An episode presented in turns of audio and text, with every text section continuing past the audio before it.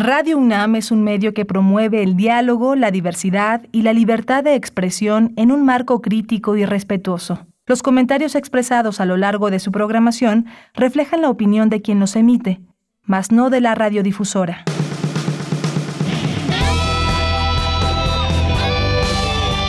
Prisma RU.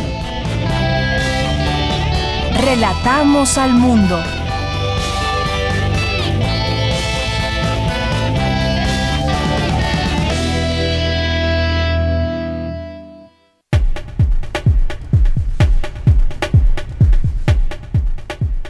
Muy buenas tardes, muchas gracias por acompañarnos ya en este viernes, viernes 13 de agosto del año 2021. Viene viernes 13, que para algunos tiene algún significado, creencias en torno a este día, viernes 13.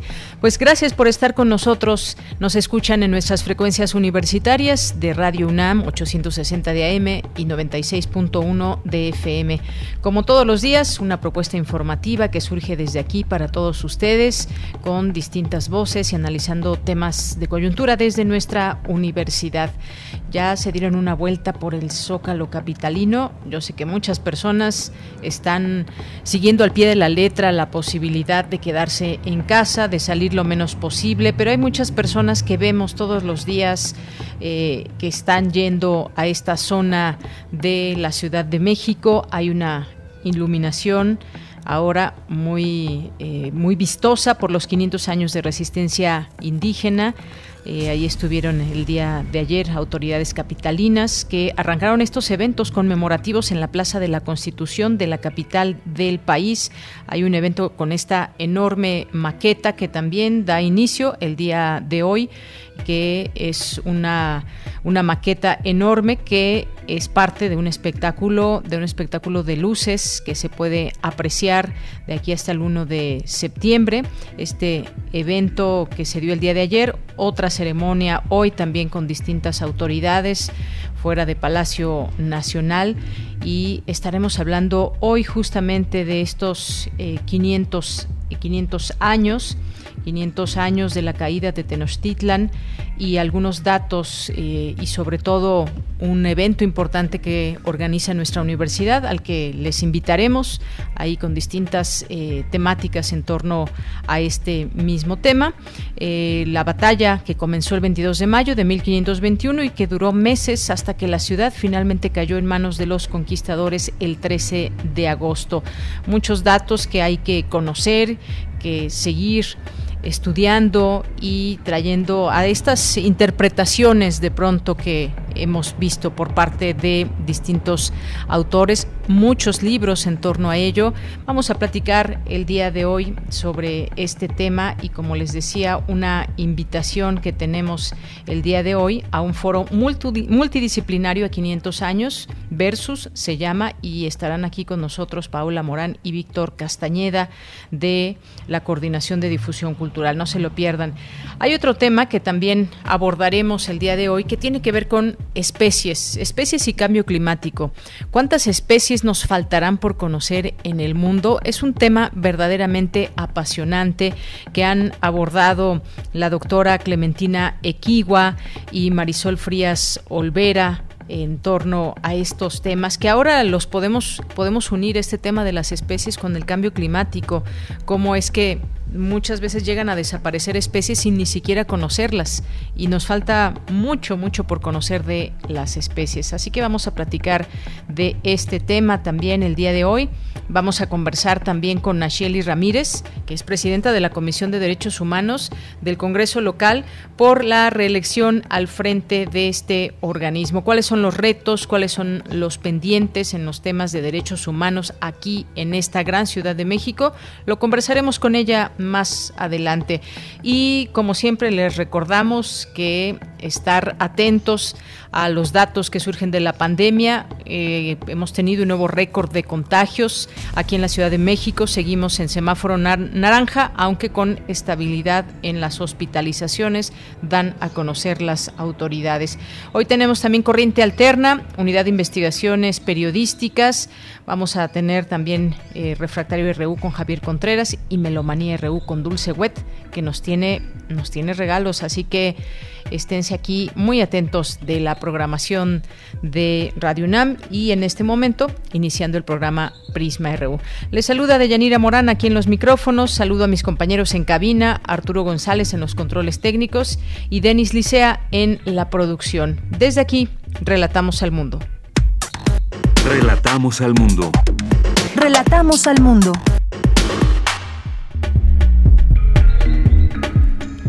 Una de la tarde con ocho minutos en la información universitaria, expertos de diferentes instituciones entregarán a la próxima legislatura y al Gobierno de México el documento Renovar Políticas para un nuevo curso de desarrollo en México a fin de impulsar el progreso del país. Señala la doctora Susana López Charretón del Instituto de Biotecnología de la UNAM que la actual investigación científica ha logrado secuenciar más de 4 millones de genomas individuales del SARS-CoV-2 integrar en una agenda sobre el tema de la migración y los pueblos originarios, propósito del octavo Foro Migrante Binacional Indígena y Violencia en Razón de Género académica de la Facultad de Medicina, advierte que las instituciones de educación superior se han convertido en lugares inseguros debido al acoso y violencia sexual. En la información nacional, el presidente Andrés Manuel López Obrador encabezó el acto conmemorativo por los 500 años de resistencia indígena por la conquista de los españoles y la caída de Tenochtitlan. Ofreció perdón a las víctimas de la catástrofe generada por la ocupación española de Mesoamérica y de todo el territorio de México. También estuvo presente en esta ceremonia la jefa de gobierno de la Ciudad de México, Claudia Sheinbaum, y participó en este acto. Vamos a escuchar parte de su discurso. Como jefa de gobierno de la Ciudad de México, me siento orgullosa de nuestro pasado y nuestro porvenir.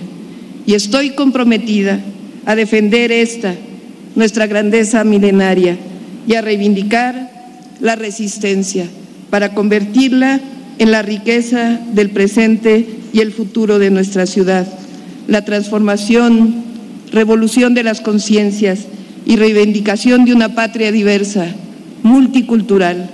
Sobre esa base se construye el bienestar, respetando la diversidad.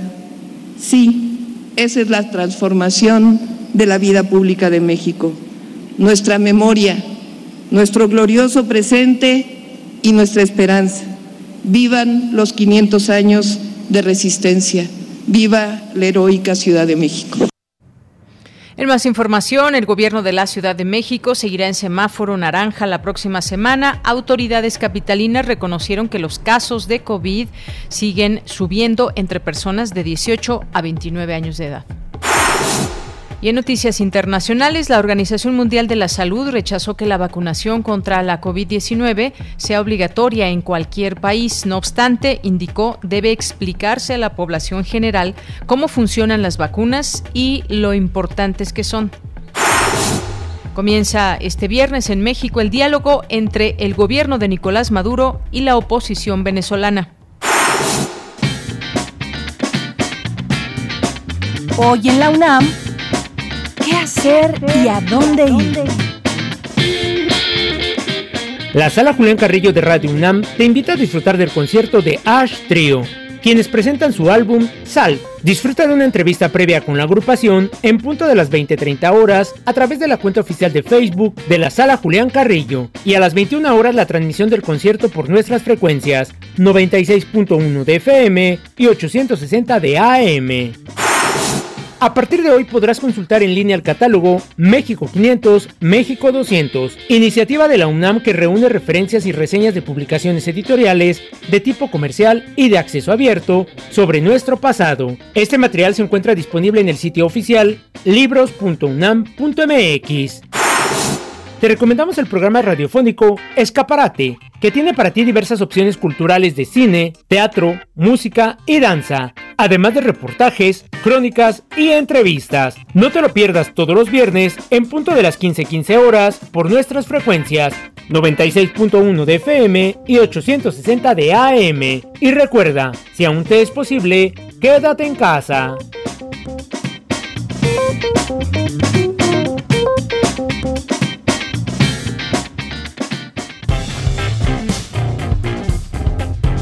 Campus RU.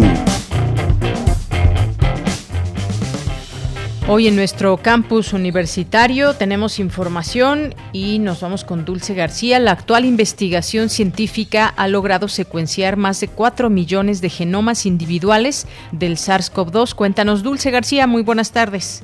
Así es, Deyanira, muy buenas tardes a ti al auditorio. Deyanira, la tercera ola de contagios de COVID-19 no es una situación que solo se esté dando en México, sino que se ha presentado en todos los continentes. En tan solo un día se llegó al registro de más de 200 millones de casos. Así lo refirió la doctora Susana López Charretón, investigadora del Instituto de Biotecnología de la UNAM, al impartir la conferencia cómo ha participado la investigación científica durante la pandemia de COVID-19. Ahí la doctora explicó que en nuestro país, si bien en la mayoría de las hospitalizaciones son de adultos mayores, los contagios han sido abundantes en todos los rangos de edad. Vamos a escuchar sus primeras palabras. El número de casos ha sido abundante en, en, todo eh, en todos los rangos de edad y principalmente está en un rango de los 25 a los 50 años de edad. Entonces, por más jóvenes que sean, no se pueden confiar en que ustedes no van a tener eh, una infección por este virus. Y también hay que notar que los niños, aunque, aunque sufren menos, eh, por lo menos han sido menos aparentes las infecciones con, estos, con este virus en los niños, sí existen cerca más de 100 mil casos en niños menores de 19 años. Bueno, Deyanira, la académica continúa explicando que el 80% de las personas que se contagian de COVID-19 presentan una enfermedad leve, en la que con quedarse en casa un par de semanas con tratamientos paliativos es suficiente. No obstante, añadió que 15% de las personas infectadas tienen ya una dificultad respiratoria y requieren hospitalización, mientras que el 5% requieren de cuidados intensivos. Dijo que algo que ha ayudado mucho en esta pandemia, como tú lo comentabas al inicio de esta información, es que ya se cuenta con métodos de secuenciación masiva y que han permitido secuenciar hasta más de 4 millones de genomas individuales del SARS-CoV-2. Vamos a escucharla nuevamente. Nos ha permitido ver la gran cantidad de variaciones que puede tener este, este, este virus. Eso nos ha permitido hacer un mapeo y una distribución de variantes virales y cómo se están moviendo las variantes en el mundo. Las más importantes que ustedes seguramente han escuchado son variantes que inicialmente se llamaron por el lugar donde se, aislaron, Reino Unido, Sudáfrica, Brasil o India, y la WHO eh, les ha dado nombres ahora de, de, letras del alfabeto griego. Cada una de estas variantes tiene varios cambios en su genoma, pero los que llaman más la atención son cambios que se encuentran en la secuencia de la proteína del spike. Ella mira, la Susana, la doctora Susana López Charretón reiteró que a pesar de lo que se diga en la variante Delta, no se sabe hasta ahora de ninguna variante que cause síntomas más graves ni que sea resistente a las vacunas, pues el grado de la enfermedad depende más bien de la reacción del sistema inmune. Destacó que es necesario mantener las medidas de distanciamiento, pues la principal vía de contagio es a partir de partículas del virus suspendidas en el aire. Esta es la información. Dulce, muchísimas gracias y buenas tardes. Gracias a ti, buenas tardes. Hasta luego, pues ahí están estos datos que tienen que ver con estas, eh, esta investigación científica, secuenciar más de 4 millones de genomas individuales del SARS-CoV-2. Gracias a Dulce García por esta información. Nos vamos ahora a, otra, a otro tema. Señala académica que la violencia sexual es un problema grave que ha aumentado en los últimos años. Cindy Pérez Ramírez nos tiene esta información. Cindy, buenas tardes. Deyanira, muy buenas tardes a ti y a todo el auditorio. La violencia sexual ocurre cuando alguien fuerza o manipula a otra persona a realizar una actividad sexual no deseada y sin su consentimiento. En México se reporta una violación entre 5 y 15 minutos. Según datos del Instituto de la Juventud, 16.5% de las mujeres mexicanas han vivido experiencias de violencia sexual. La doctora Claudia Díaz Olavarrienta, investigadora del Departamento de Psiquiatría y Salud Mental de la Facultad de Medicina de la UNAM, señaló durante el seminario Violencia basada en género y acoso sexual entre la comunidad estudiantil que las instituciones de educación superior también se han convertido en lugares inseguros con prácticas de violencia y acoso sexual. Las estudiantes que han sido víctimas de acoso evidentemente tienen un efecto en su rendimiento académico y sus relaciones sociales y lo que nos interesa especialmente en el Departamento de psiquiatría y salud mental es el efecto en la salud mental. Estudios en Estados Unidos que uno de cada cinco mujeres y uno de cada 16 hombres han sido víctimas de violencia en la universidad. En el caso de México, en los últimos años que se los preguntaron, dijeron, los últimos 12 meses, ¿no? Los últimos 12 meses previos a este estudio, la mitad de las mujeres y una tercera parte de los hombres, ¿no? Habían sufrido al menos uno de estos 12 conductas tipificadas como acoso. Entonces digo, estamos hablando de una prevalencia muy alta entre la comunidad universitaria, ¿no? en la UNAM. La académica concluyó que el acoso es una violación de los derechos estudiantiles que descalifica a los estudiantes y por tanto las universidades deben sensibilizarse. Vamos a escucharla. Eh, lo que estamos haciendo es, estamos iniciando un estudio en colaboración con la Facultad de Psicología y con la FES Iztacala para medir los efectos de la ciberagresión en la salud mental de los estudiantes. Este estudio lo estamos haciendo a través de un cuestionario, porque lo que queremos es realmente conocer las experiencias que tienen los estudiantes. El acoso tiene dos formas, o es acoso por pares, o es acoso por figuras de autoridad, ¿no? Acoso en las redes eh, tiene efectos muy incisivos en la salud mental y los estudiantes hoy día pasan en TikTok, en Facebook, en Instagram, muchas horas. Y el pasar muchas horas frente a las redes también tiene un efecto en la salud mental. Yanira acaba de recordar que la UNAM cuenta con el protocolo para la atención de casos de violencia de género para atender los casos en esta materia. Este es el reporte. Cindy, muchas gracias y buenas tardes. Muy buenas tardes. Bien, vamos ahora con otra información con mi compañera Virginia Sánchez. El Programa Universitario de Estudios sobre Democracia, Justicia y Sociedad de la UNAM presenta la encuesta nacional de Culturas Políticas y Democracia 2021. Cuéntanos, Vicky, buenas tardes. Hola, ¿qué tal, Deya? Muy buenas tardes a ti y al auditorio de Prisma RU. Con el objetivo de poner a disposición de la comunidad académica y de la ciudadanía una herramienta de investigación con nuevos conocimientos sobre nuestra cultura política y democrática en México, se presentó la encuesta nacional de culturas políticas y democracia 2021, denominada del laberinto de la soledad a los senderos de la compañía, realizada por el Programa Universitario de Estudios sobre Democracia, Justicia y Sociedad de la UNAM, con el apoyo del Consejo Nacional para la Ciencia y la Tecnología. Entre los resultados obtenidos se refleja que la gran mayoría de las, las y los mexicanos no somos individualistas sino gregarios que reivindicamos la solidaridad y la igualdad con nosotros y se rechazan los abusos del sector privado en favor de un Estado regulador y potenciado por formas comunitarias de democracia.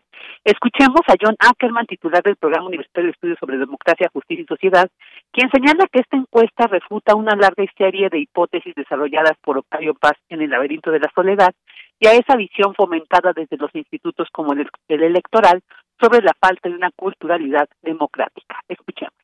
Esta encuesta pone esta lógica así como interpela y responde a estos prejuicios elitistas de Octavio Paz, también responde y desmiente estas hipótesis de los politólogos más tradicionales que le echan la culpa pues, a la víctima. ¿no? no, la culpa no lo tienen las instituciones, ellos son perfectos, la culpa lo tienen nosotros los mexicanos. Lo que esta encuesta demuestra es todo lo contrario. Son nosotros los mexicanos tenemos una fuerte cultura política democrática, solidaria, generosa, colectivista, comunitaria, de gran participación en nuestra vida personal y social y política. Y justamente son esos valores democráticos arraigados dentro de la sociedad mexicana lo que nos ha permitido superar estos retos desde los fraudes electorales, los abusos de la ley y la violencia estatal e incluso también desde el sector privado. Entre los expertos que estuvieron en esta presentación estuvo Héctor Díaz Polanco, investigador del Centro de Investigación y Estudios Superiores en Antropología Social de México y actualmente diputado electo del Congreso de la Ciudad de México, quien destacó que históricamente han existido dos grandes bloques éticos en el país que se reflejan en esta encuesta. Escuchemos. Una ética fundada en el, individualismo, etcétera, pero que a esto, eh, paralelamente, esto se acompañaba de una ética política fundada en lo popular, con características muy eh, subrayadas, notables, entre las que se encontraba, por supuesto, la reciprocidad y, otros, otros valores que estaban ausentes en, el bloque contrario. A mí me parece que esta encuesta nos ayuda a pensar ambos, ambos temas, de nuevo, con, con información, información sumamente novedosa. Es una palada de tierra adicional, quizás muy, muy considerable en este caso, para enterrar este esencialismo histórico que ha permeado, el pensamiento y se ha convertido incluso en sectores eh, determinados de la sociedad mexicana en parte del sentido común. Este proyecto forma parte de la iniciativa de programas nacionales estratégicos del CONACIT, que se articula con otros pilares como el Tlatelolco Lab, Laboratorio Digital para la Democracia, estudios de casos sobre los movimientos sociales en México y una serie documental. Y bueno, pues la encuesta completa y sus resultados se puede consultar en www.pued.unam.mx.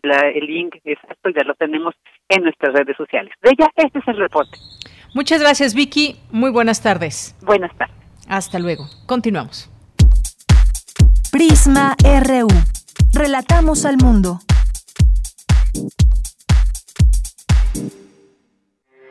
Porque tu opinión es importante, síguenos en nuestras redes sociales, en Facebook como Prisma RU y en Twitter como arroba PrismaRU. Es la una de la tarde con 24 minutos. Vamos a, a, conversar sobre este tema que al inicio les decía que tiene que ver con especies. Hay un artículo que se publicó en la revista de la Universidad de México, Descubriendo especies, y trae algunos datos interesantes que queremos compartir con todos ustedes el día de hoy. Hemos estado hablando en estos espacios sobre la importancia de atender la cuestión del cambio climático, que ahí está, es algo que nos explicaba ayer eh, uno de los doctores que participaron en una en un eh, foro y en donde pues nos decía, el, cambio climático ahí siempre ha estado, pero ¿qué estamos haciendo para revertir efectos del cambio climático, como los gases efecto invernadero y como muchas de las actividades que los humanos llevamos a cabo eh, todos los días y que están perjudicando eh, al medio ambiente de manera tal que se está provocando el aumento de temperatura y algunos cambios que tienen que ver con las cuestiones del clima. Si tenemos menos bosques, si tenemos menos árboles, esto tiene una incidencia. Se terminan algunas especies o estamos afectando especies y estamos afectando nuestro entorno no precisamente para bien. Y hay una serie de datos en este sentido que podemos ir dando a conocer y parte también de este informe que se dio a conocer por parte de la ONU, un informe bastante esperado para saber cuáles pues son esas directrices, cuál es el diagnóstico que hay del planeta. Y pues ya tenemos aquí en la línea telefónica, agradezco que nos acompañen el día de hoy, está la doctora Clementina Equigua, que es bióloga, doctora especializada en ecología vegetal de la Facultad de Ciencias de la UNAM y de la Universidad de Florida de Estados Unidos. Doctora Clementina, bienvenida, muy buenas tardes. Muchísimas gracias, Yanira. Me da mucho gusto estar con tu audiencia. Muchas gracias, doctora.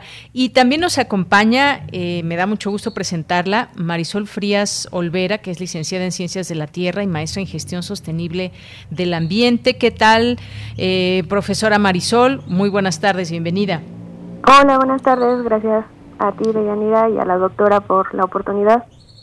Bien, pues yo quisiera que, gracias Marisol, quisiera que comenzáramos a platicar, eh, a exponer sobre este tema eh, que es maravilloso de las especies, porque hablar de especies significa hablar de, pues, de muchos ecosistemas donde están estas, estas especies, pero vamos a ir definiendo qué es una especie, qué llamamos especie, solamente nos referimos a qué animales, a plantas. Doctora, me gustaría comenzar con esta, esta pregunta, ¿cómo definir una especie?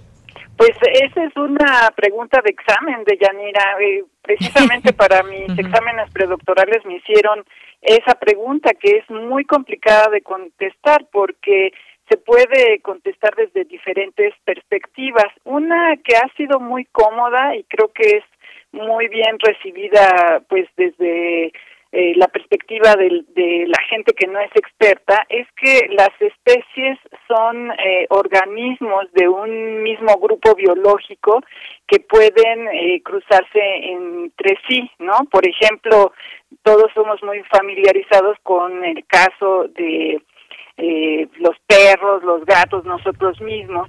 Y hay veces que cuando tienes eh, una especie diferente eh, se puede llegar a cruzar, pero produce eh, organismos que no son fértiles en el caso de, de los híbridos y, y muchos eh, ejemplos, bueno, un ejemplo muy muy conocido es el de las mulas, ¿no?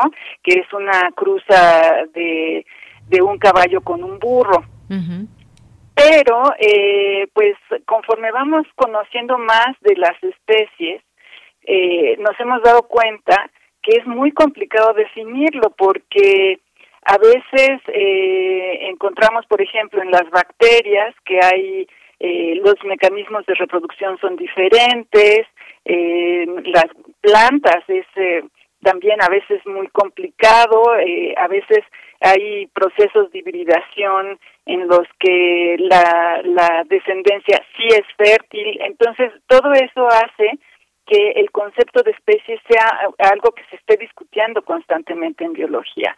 Pero bueno, yo quisiera que lo dejáramos en, en, en la definición biológica, como se le llama, ¿no? Esta eh, característica de organismos de un mismo grupo biológico que se pueden eh, cruzar y producir descendencia fértil que pues en el que nos incluimos eh, nosotros como seres humanos.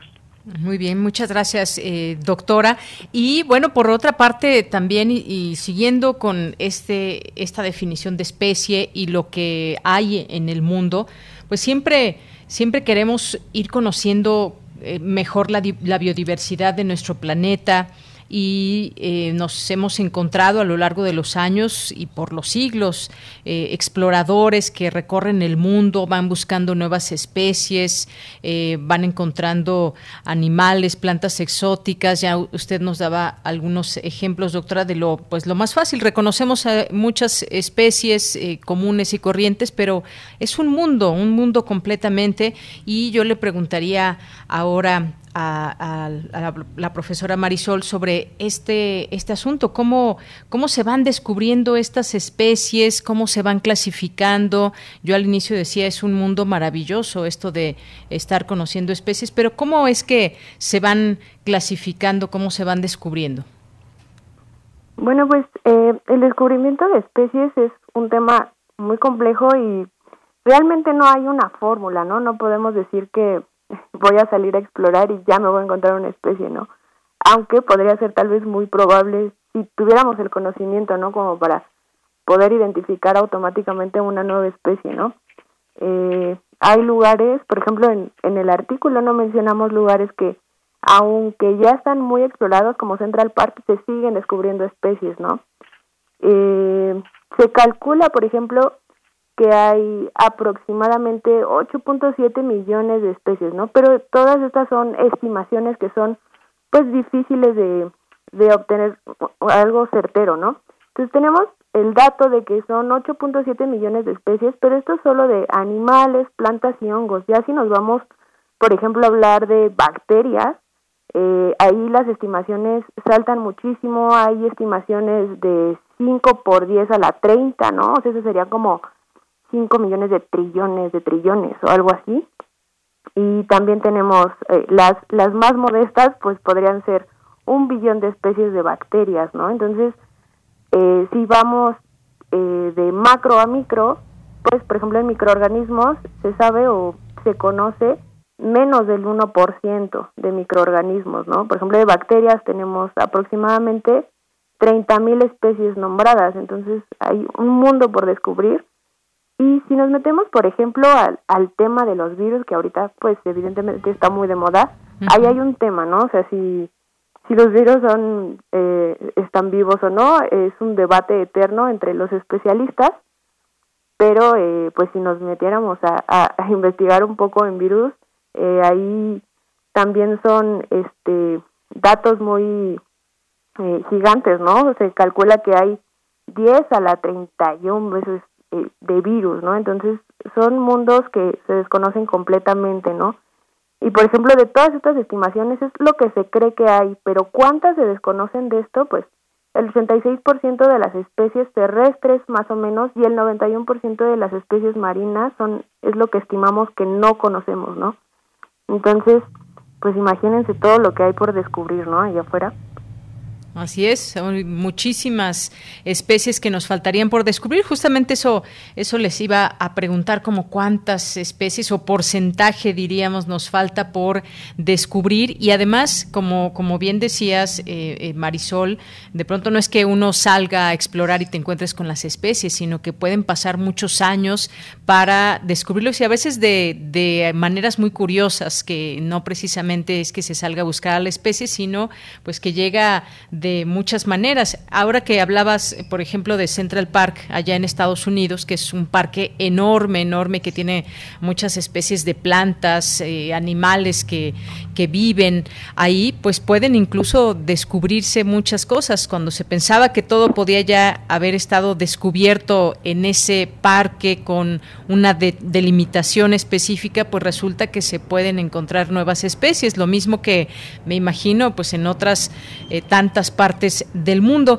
Ahora bien, eh, eh, siempre es importante también eh, platicar de estas especies, pero cómo va influyendo también la vida humana con respecto a las especies. Doctora, yo le preguntaría, y ahora que está hablándose mucho del cambio climático y todas las cosas que estamos haciendo como seres humanos, ¿cómo se afecta a las, a las especies? Bueno, uno de los grandes retos de los naturalistas del siglo pues 18 o 19 era conocer las especies y esta tendencia pues siguió más o menos eh, a principios del siglo XX y todavía en México hubo un gran esfuerzo por conocer nuestra biodiversidad a mediados del eh, siglo XX. Eh, desafortunadamente ha habido una tendencia mundial a dejar de lado este tipo de trabajo y tristemente muchos biólogos pues como que ya no están interesados en hacer estos estudios florísticos o de inventario de flora y fauna. Entonces hay mucho desconocimiento como como bien dice Marisol, el problema es que bueno, estamos extendiendo nuestras actividades a diestra y siniestra, entonces ni siquiera sabemos exactamente qué hay en cada lugar que, que pasamos destruyendo, ¿no? El, eh, el problema que ahora estamos eh, viviendo es que pues estamos invadiendo todos estos espacios naturales y eh, un equilibrio natural que hay entre los eh, las especies y sus enfermedades empieza a, a comportarse de manera diferente. Entonces nosotros como humanos empezamos a estar en contacto con enfermedades que a lo mejor nunca se hubiera imaginado que podrían eh, ocasionarnos algún eh, alguna infección y ahora pues eh, como restamos este este amortiguamiento que existe de manera natural en el ecosistema eh, pues entramos nosotros en contacto con esas esas condiciones entonces pues sí sí nos afecta seguir eh, eh, destruyendo los ecosistemas sin pensar qué es lo que hay ahí, ¿no? Es eh, por eso es esta este llamado urgente a que detengamos la destrucción, a que rearmemos nuestras ciudades y que empecemos a hacerlas más habitables para la misma naturaleza, ¿no? Para que puedan entrar algunos, eh, puedan vivir mejor eh, eh, elementos de flora y fauna nativos en lugar de ratas, eh, eh gatos eh, y esos animales, ¿no? Que, que son nocivos y que traen enfermedades, que haya una un, entornos más amigables, no solamente para nosotros, sino para la flora y fauna de los ecosistemas originales. Muy bien, muchas gracias, gracias doctora. Y es que todo esto nos hace pensar también en nuevas especies. Por ejemplo, ahora con, estamos eh, sufriendo de incendios en muchas partes del mundo donde pues se pierden eh, muchos, muchos bosques. Y entonces, ¿qué pasa con esas especies? Y entonces, cuando había esos bosques y ahora ya no los hay, ¿qué, qué pasa con todas esas especies? Todas se pierden o también se adaptan y se generan nuevas especies en todo esto. Eh, Marisol, te preguntaría y sobre todo en esta parte de la evolución que mm, forma parte de todo esto o la adaptación de las especies o nuevas especies que se dan en estos eh, entornos donde la eh, pues por una parte están los cambios que siempre ha habido, siempre ha habido incendios, siempre ha habido eh, situaciones naturales, eh, huracanes y más, pero pues ahora tenemos una situación más provocada por la mano del hombre, por las actividades que llevamos a cabo, pero ¿cómo se da, digamos, esta, esta relación, cambio climático, nuevas especies? ¿Qué es lo que nos puedes decir? Sí, bueno, tocando el tema del cambio climático, de hecho antes de presentarnos, ¿no? Estabas hablando un poco de que se acaba de eh, dar el informe, ¿no? El, el último informe de del panel intergubernamental de cambio climático, el IPCC, apenas el 9 de agosto publicó su primera parte del sexto informe de, pues serían las las bases físicas, ¿no? La contribución del grupo 1. Y bueno, en ellos eh, en esto pues no nos dice algo nuevo, pero ya hacen énfasis en que de verdad este cambio, muchas cosas por lo menos ya son irreversibles. Eh, la temperatura, hagamos lo que hagamos, pues va a seguir aumentando en los cinco escenarios que se nos presentan. Algunos son mejores que otros, pero eh, pues la temperatura, como dices, va a seguir aumentando. ¿Qué pasa con esto? Que pues va a haber eh, olas de calor más fuertes, más intensas, lluvias también torrenciales que van a ser más frecuentes, e igual va a aumentar la intensidad. Eh, sequías, por ejemplo, en el norte eh, está pronosticado, y aquí en México que, que haya sequías más prolongadas, va a haber aumento de incendios, cambios en el nivel del mar, todo esto pues son alteraciones evidentemente del ecosistema y, y afecta al humano, son condiciones de, de vida que, que el humano no, ha, no conoce, ¿no? no ha vivido en ellas. Entonces, Hablando de, del humano, vamos a ver cómo reacciona. Esto dependerá mucho de las medidas que tengamos, tanto de mitigación como de adaptación y de los niveles de vida de cada país y de los niveles que tenga para adaptarse a este cambio climático cada país y cada, cada comunidad. Pero hablando de especies, bueno, habrá que no sean humanas, eh, eh, habrá pues muchas especies que desaparezcan incluso antes de ser documentadas, ¿no? Y bueno, pues hay algunas que se verán tal vez favorecidas por estos cambios, eh, pero no todas, ¿no? De hecho, o sea, son, pues no sabemos, ¿no? es que hay cosas que no sabemos todavía. Si, por ejemplo, alguna bacteria se está viendo más favorecida, si, por ejemplo, el sargazo, eh, ahora con estos eh, cambios en las temperaturas y en los niveles del mar y todo, pues está viendo favorecido y está llegando, por ejemplo, ahora ya a costas mexicanas, ¿no? Entonces hay especies que evidentemente les va a ir mejor al hombre como tal, a, bueno, a la especie humana, no solo al hombre, sino este a toda la especie humana, eh, pues evidentemente esto no le va a le va a favorecer, ¿no? Bien, pues muchas gracias, gracias Marisol. Y pues ya para irnos despidiendo, algún comentario final, doctora, eh, sobre todo reflexionando ahora con lo que, cómo enlazar también todas estas investigaciones y lo que pasa en nuestro presente. Eh, este virus que está afectando al mundo, que es el SARS-CoV-2 y las distintas variantes y mutaciones que va que va teniendo, cómo qué tienen que ver con las especies, por ejemplo, no se ha definido exactamente cómo pudo llegar al humano este virus. Se hablaba en un primer momento que pudo haber venido de un murciélago, de algún alguna especie, pero a ciencia cierta pues ha tratado de investigar, pero no sabemos exactamente. Cuál es esta relación, digamos, entre virus y especies y, y que ya, ya vimos ahora con, este, con esta pandemia que somos muy vulnerables también como, como especie humana. Pues sí, eh, bueno, eh, lo que sí está claro en el caso de esta pandemia es que hay una relación muy clara entre la destrucción de los ecosistemas, eh, la, la explotación no sustentable de los eh, de la fauna silvestre en particular que está entrando en contacto, como decía hace rato, que está entrando en contacto con, con nuestra especie. Eso es muy importante. Eh, el conocimiento de los virus todavía es, eh, pues, está muy joven.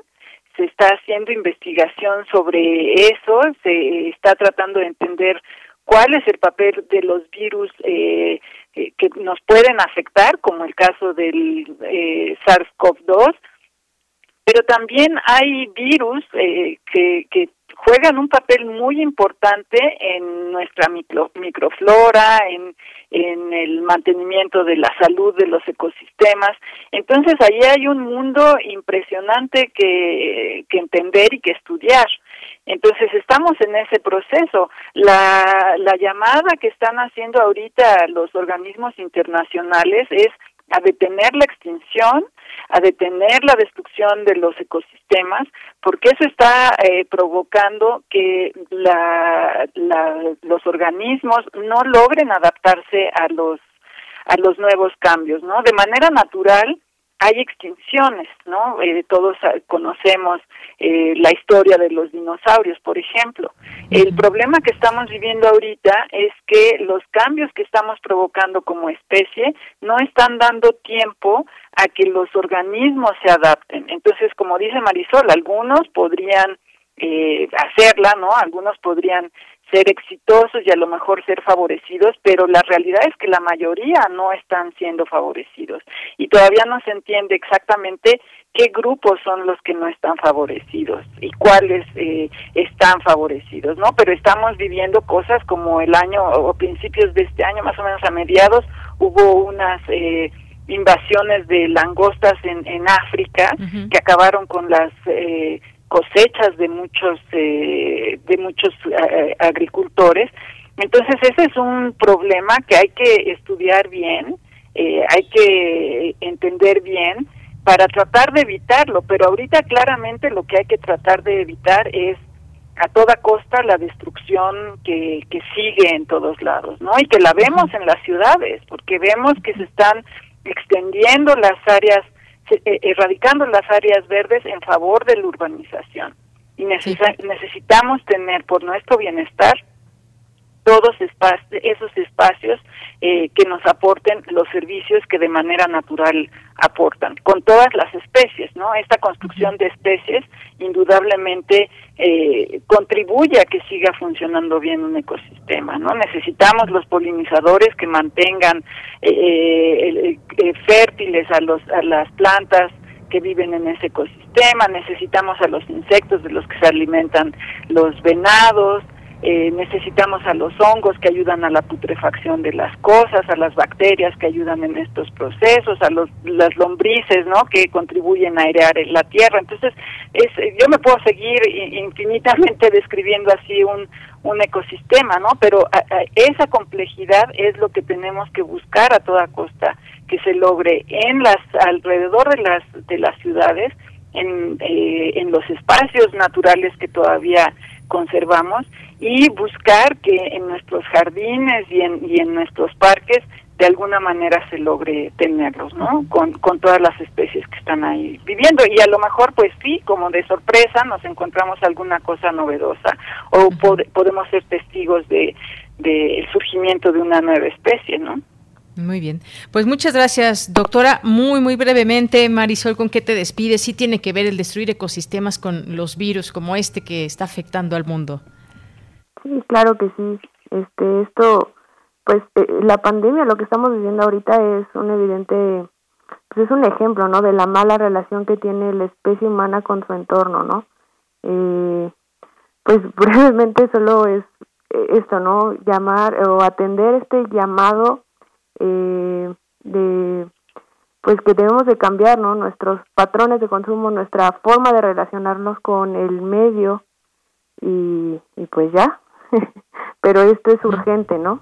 Urgente. Esa es una, una palabra que debe quedar clara en nuestros días. Es urgente hacer estos cambios porque ya tenemos encima estas, estos cambios de, eh, que parten de todo esto y de lo que se ha hecho en el mundo durante, en el planeta durante muchos, muchos años y que, y que de pronto sin ningún freno se ha puesto a distintas actividades que afectan, que afectan al medio ambiente. Muchísimas gracias a ambas. Gracias, doctora Clementina Equigua. Gracias, licenciada Marisol Frías Olvera, por estar con nosotros y hablarnos un poco de lo maravilloso que es el tema de las especies y ligarlo un poco con ese tema del cambio climático. Muchas gracias.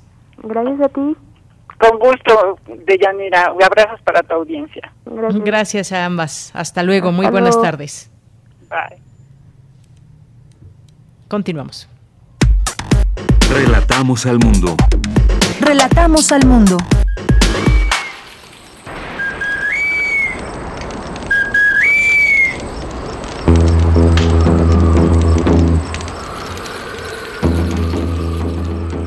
De modo que la gran lección de la llamada conquista es que nada justifica imponer por la fuerza a otras naciones o culturas un modelo político, económico, social o religioso en aras del bien de los conquistados o con la excusa de la civilización.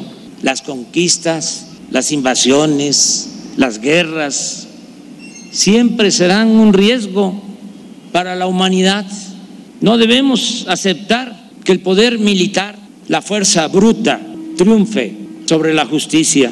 Debemos, en cambio, procurar que desaparezca de la faz de la tierra la ambición, la esclavitud, la opresión, el racismo, el clasismo y la discriminación, y que solo reine e impere la justicia, la igualdad, la paz y la fraternidad universal.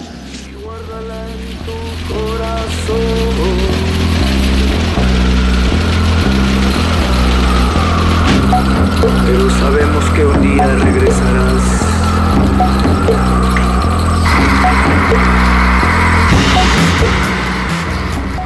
Bien, pues eso fue parte de lo que dijo hoy en esta ceremonia el presidente Andrés Manuel López Obrador.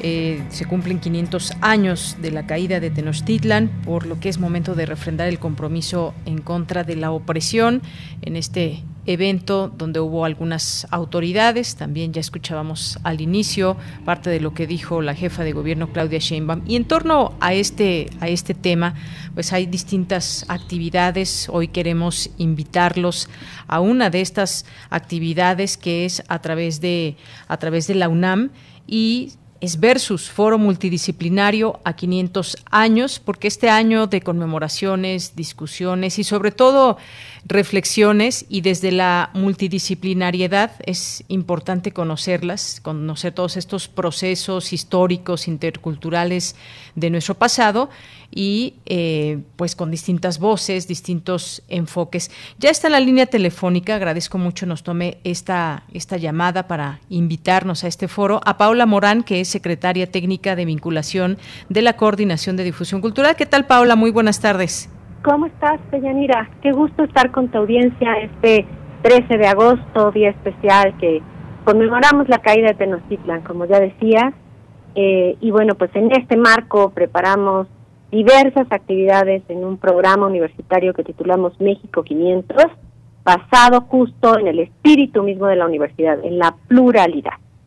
Muy bien. Bueno, y en cualquier momento se nos va a unir a esta conversación, Paola, Víctor Castañeda, que también nos va a hablar de este foro, pero por lo pronto, pues platícanos un poco sobre, eh, hoy sé que es la inauguración, esta conferencia magistral de la historia y la memoria, pero son, son varias conversaciones que se tendrán, hay eh, distintos ponentes también y distintas temáticas que me gustaría que nos compartieras un poco de ello.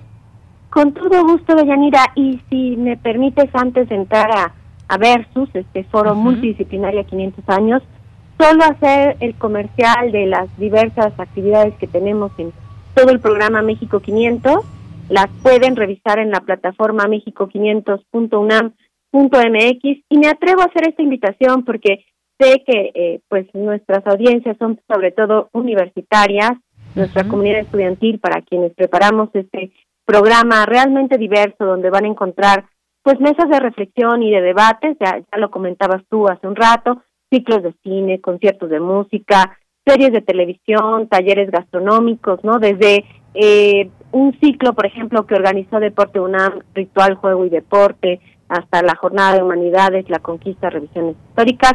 Todo eso está ahí en el México500.unam.mx. Y justamente apelando a esa vocación multidisciplinaria del programa México 500, pues encontramos tierra fértil en la red de educación continua, en la REDEC, de la Secretaría de Desarrollo Institucional.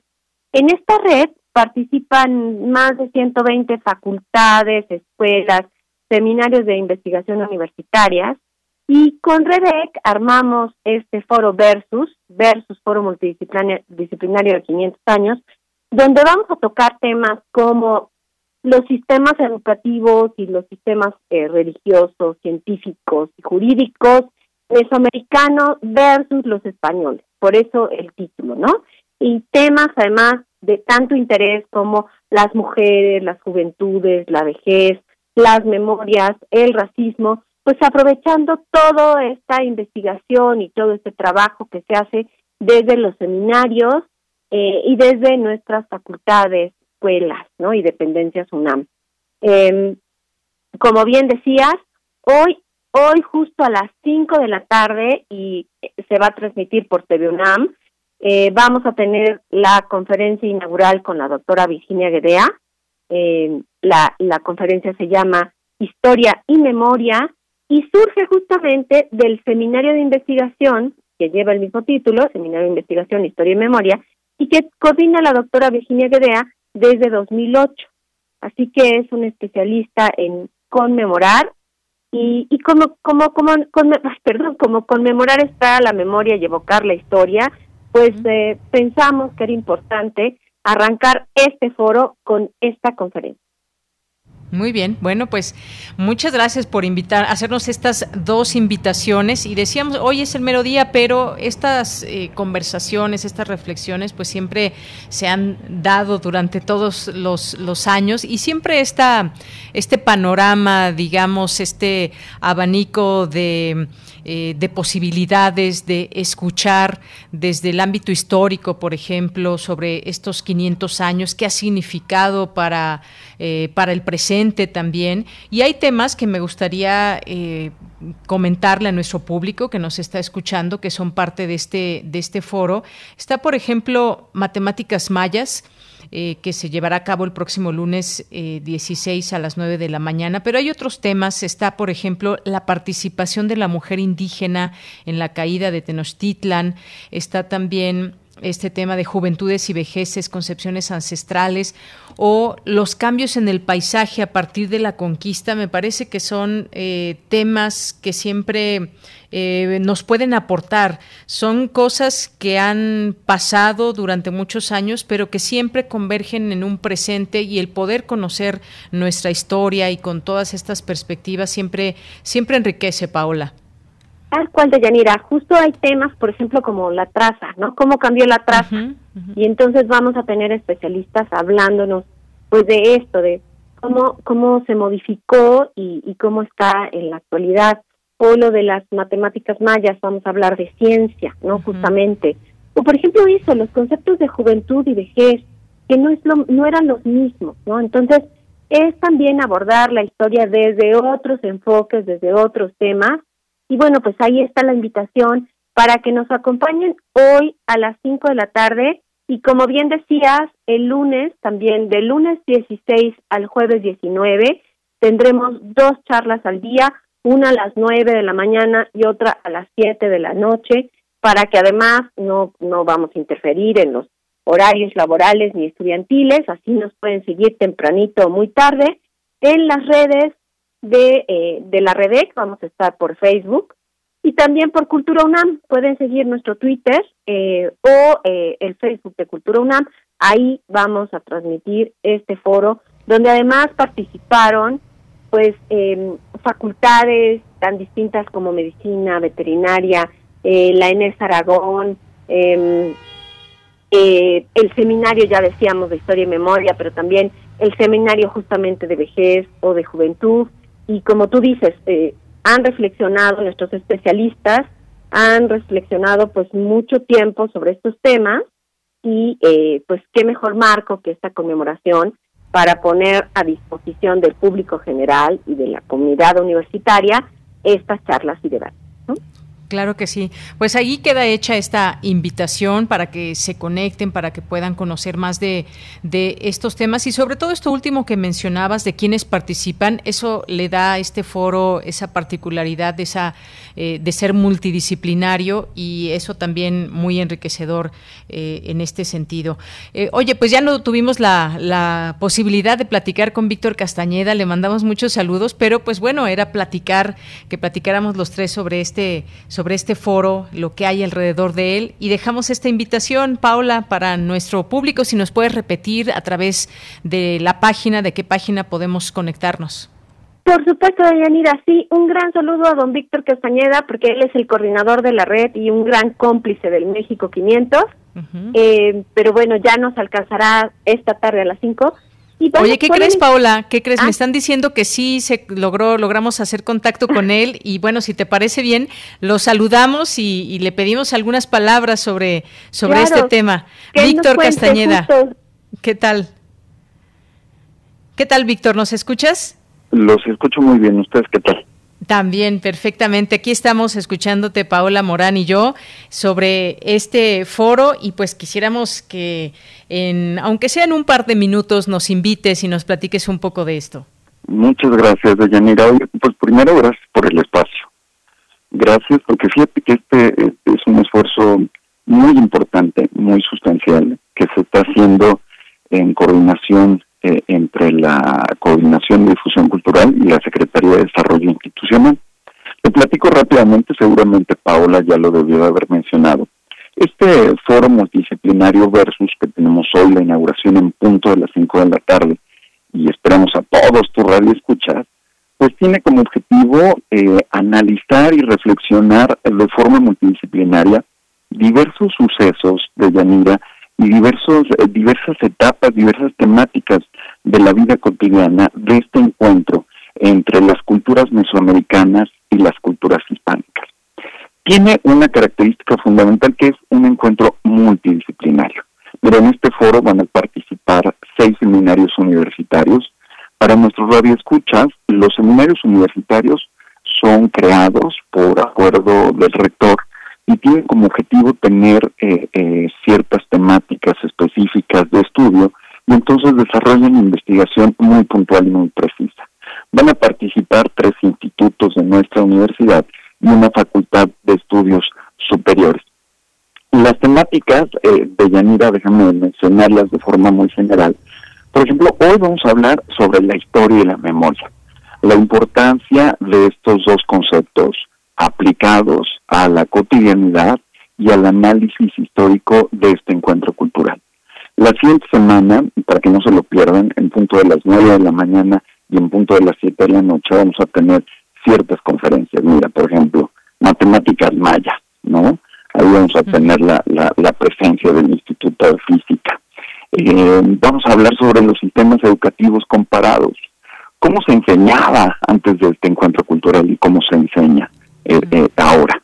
Tenemos una conferencia eh, muy importante que es la participación de la mujer indígena en este en este encuentro. A veces reflexionamos a partir de ciertas figuras masculinas, pero también es necesario reflexionar desde estas figuras femeninas, ¿no? Que son consideradas muy importantes en este proceso.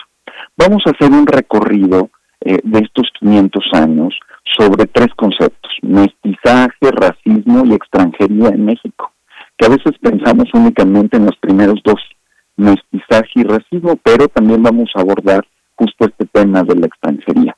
Vamos a hablar, por ejemplo, de las concepciones de eh, la juventud y la vejez, que son concepciones ancestrales y que culturalmente eh, son entendidas o fueron entendidas de forma diferente.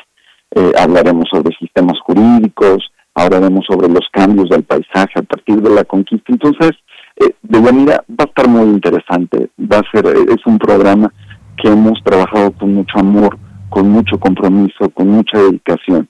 Y quienes van a estar son investigadoras e investigadores de nuestra universidad que han dedicado toda una vida al estudio de estas temáticas. Entonces, Dime, Deyanira, ¿a poco no se te antoja estar con nosotros en este Pero por supuesto, ya, aquí está completamente agendado. Víctor, eh, te agradezco mucho, al igual que Paola, que nos hayan hecho esta invitación con todo lo que hay alrededor. No solo es esta invitación, sino darnos un poco, eh, abrirnos esta posibilidad de saber qué es lo que vamos a encontrar. Así que, pues nos despedimos, lo publicamos en nuestras redes sociales para que la gente que nos esté escuchando se conecte y conozca esto que han preparado. Paola, Víctor, muchas gracias. Eso, solo recordar la página donde pueden encontrar toda la información, mexico500.unam.mx. Perfecto, pues muchas gracias Paola, Víctor, les mando un abrazo. Gracias, mucho, Hasta luego. Gracias. Muy buenas tardes, Paola Morán y Víctor Castañeda, de parte de la Coordinación de Difusión Cultural y todo este tema de los 500 años de la caída de Tenochtitlan. Vamos a un corte y regresamos. Prisma RU. Relatamos al mundo.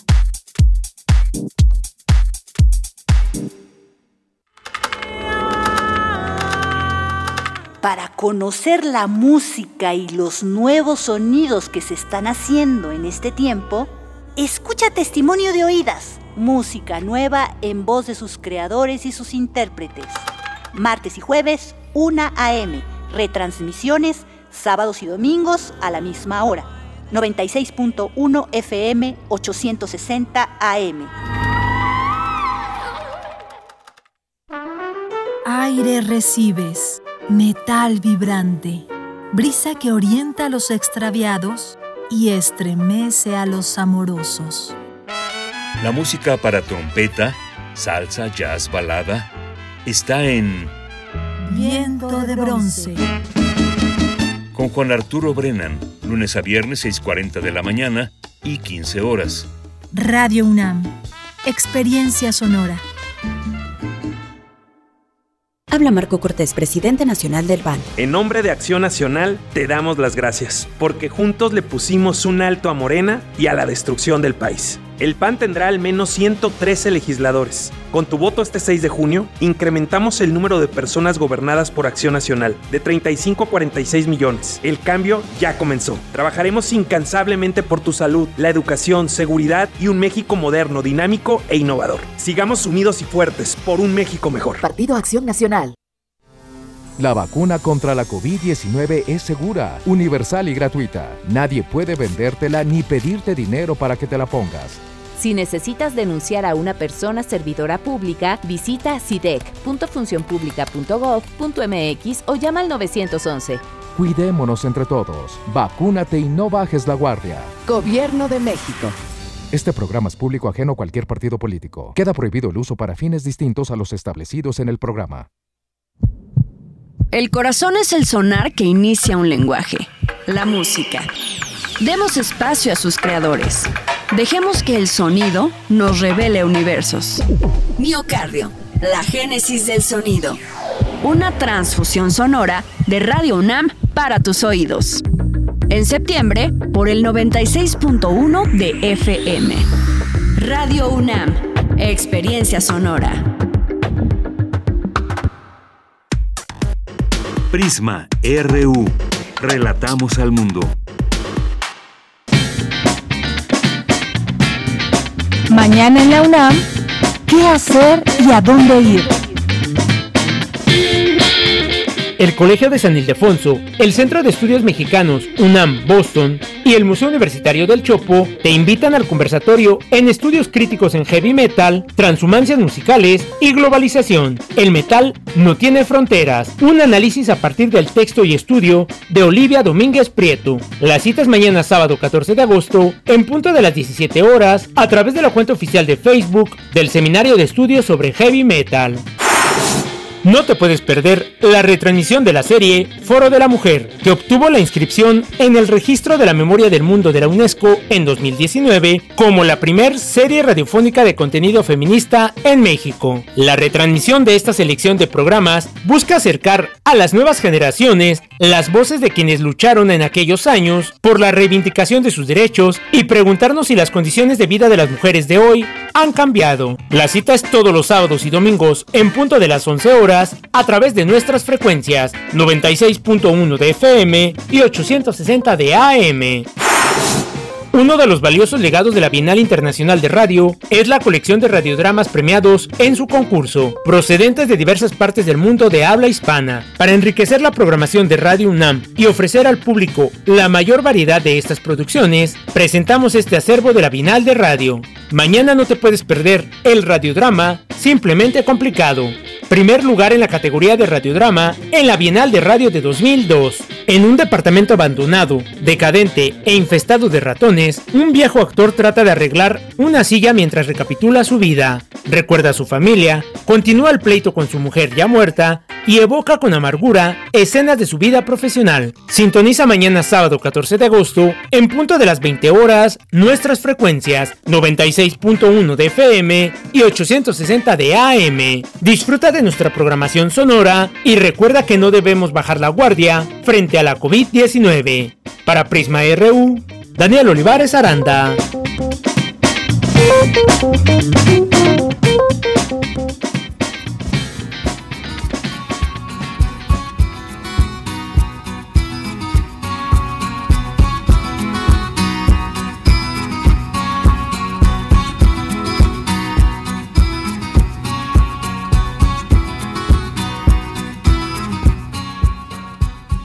Bien, pues ya estamos de regreso en nuestra segunda hora de Prisma RU. Gracias por continuar hasta este momento. Nos queda una hora, una hora de información, muchas cosas todavía que presentarles. Estamos escuchando de fondo Salisbury Hill de Peter Gabriel.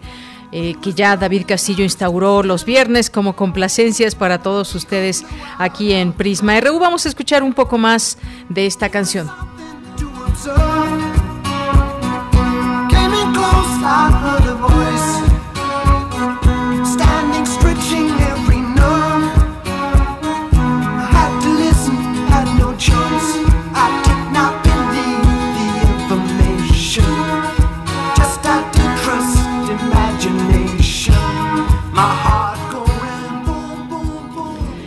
Pues continuamos y gracias a las personas que nos escuchan a través de su radio, en casa, en el trabajo, donde quiera que nos estén escuchando. Muchos saludos. Nos escuchan por el 860 de AM o por el 96.1 de FM, a través de las aplicaciones de radio o a través de nuestra página de internet www.radio.unam.mx. Les seguimos acompañando en esta tarde en cabina Arturo González y Denis Licea Aquí en el micrófono les saluda Deyanira Morán y como les decía tenemos todavía una hora de información y ahora me dispongo a mandarles saludos a quienes están aquí presentes en nuestras redes sociales que nos encuentran en Facebook como Prisma RU o bien en Twitter como arroba. Saludos a, a Chio, a Luis M. García. Tenemos una invitación importante, ¿eh? a ver, de una vez se las recuerdo, cinco pases eh, dobles para el concierto de la Sinfónica de Minería. Para ganarlos, pues es muy sencillo porque solamente nos tienen que mandar un mensaje directo con su nombre y correo eh, los primeros cinco ganarán los boletos electrónicos gratis, no se queden fuera. Esta va a ser una experiencia que pueden disfrutar desde su casa, ¿eh? no, no estén pensando en desplazarse si así no lo quieren aún. Yo sé que hay algunos lugares ya abiertos y que poco a poco comenzamos a salir, poco a poco comenzamos a ir a algunos lugares con mucho cuidado, con todas las, las los protocolos a seguir, pero esto lo pueden disfrutar desde la comodidad de su casa. Así que ya está en nuestro Twitter de Prisma RU eh, esta información y lo único que tienen que hacer si les interesa pues es mandarnos un mensaje directo con su nombre y con su correo electrónico para que nuestros amigos de la Sinfónica de Minería les hagan llegar a ustedes toda la, toda la información a través del correo electrónico. Así que no se pierdan esta oportunidad, ya desde hace dos semanas iniciamos con estas invitaciones. Bien, eh, Mayra Elizondo, gracias por este ejercicio de divulgación acerca de la importancia de proteger la biodiversidad. Solo si todos los seres humanos lo comprenden, es que habrá posibilidades reales de detener y revertir daños al planeta. Sí, es un trabajo en equipo, como en muchas otras cosas, de que lo entendamos independientemente de pues del nivel socioeconómico, de la ideología y demás, yo creo que esta es una oportunidad que nos da el planeta para unirnos y ayudarnos, ayudarnos todos. Gracias, Mayra. Eh, gracias aquí a Alfredo, a Paola, que hace un momento estuvo aquí con nosotros para invitarnos a este, a este foro de 500 años de la caída de Tenochtitlan. Eh, José Luis eh, Sánchez también nos dice buena tarde, deseo obtener el boleto electrónico del concierto de la Orquesta de Minería. Bueno, José Luis, pues date prisa y a través de mensaje directo en nuestro, en nuestro Twitter de Prisma RU, arroba Prisma RU, mándanos tu nombre completo y tu correo electrónico, por favor. Muchas gracias. Gracias a Rafa Hernández, gracias a Andrea Esmar, saludos sonoros, viernes con todos ustedes. Gracias, Andrea, siempre un gusto. Por aquí también nos escribió ya alguien por Facebook, nos dice que no tiene Twitter, así que por supuesto lo tomamos en cuenta para que disfrute de este concierto. Le vamos a contestar. Y José Luis, que ya veo que nos está mandando sus datos y todo, y toda la cosa. Muchas. Gracias también a Carlos Yautotli. Nos dice, sin dejar de lado los análisis académicos en torno a la conmemoración que originan puntos de vista opuestos. Sin, sin duda, la cultura mexica asombra y cumple la predicción agua de Chimalpain, en tanto que permanezca el mundo, no acabará la fama y gloria de México Tenochtitlan. Muchas gracias, Carlos, por tu comentario. Muchas gracias también a, la maestra Carla Salazar. Carlos, que nos dice sin dejar de lado esos análisis, bueno, es lo que, lo que comentaba hace un momento. Y aquí está la información del foro, quien nos estuvo escuchando, quienes quieran conocer a detalle las fechas y la hora y los ponentes y temas, pues ya está en nuestras redes sociales. Eh, Jean-François Charrier también le mandamos saludos a Mario Navarrete. Nos dice Jean... Eh, Dice Biología 500 años de Tenochtitlan, entre otros temas actuales. Jorge Morán Guzmán nos dice, sugiero programas sobre la teoría del caos, ya que así se puede hablar de cambio climático, virus, pandemias, economía simultáneamente. Muchas gracias Jorge por la sugerencia. Edgar Bennett, gracias por toda la semana y a todo el equipo. Gracias, Edgar. Un abrazo para ti. Rosario Durán, Día Internacional de los Zurdos. Efectivamente, hoy es Día Internacional de los Zurdos también. Muchas gracias, eh, Rosario, por recordarlo. Y bueno, también mucho que, que comentar.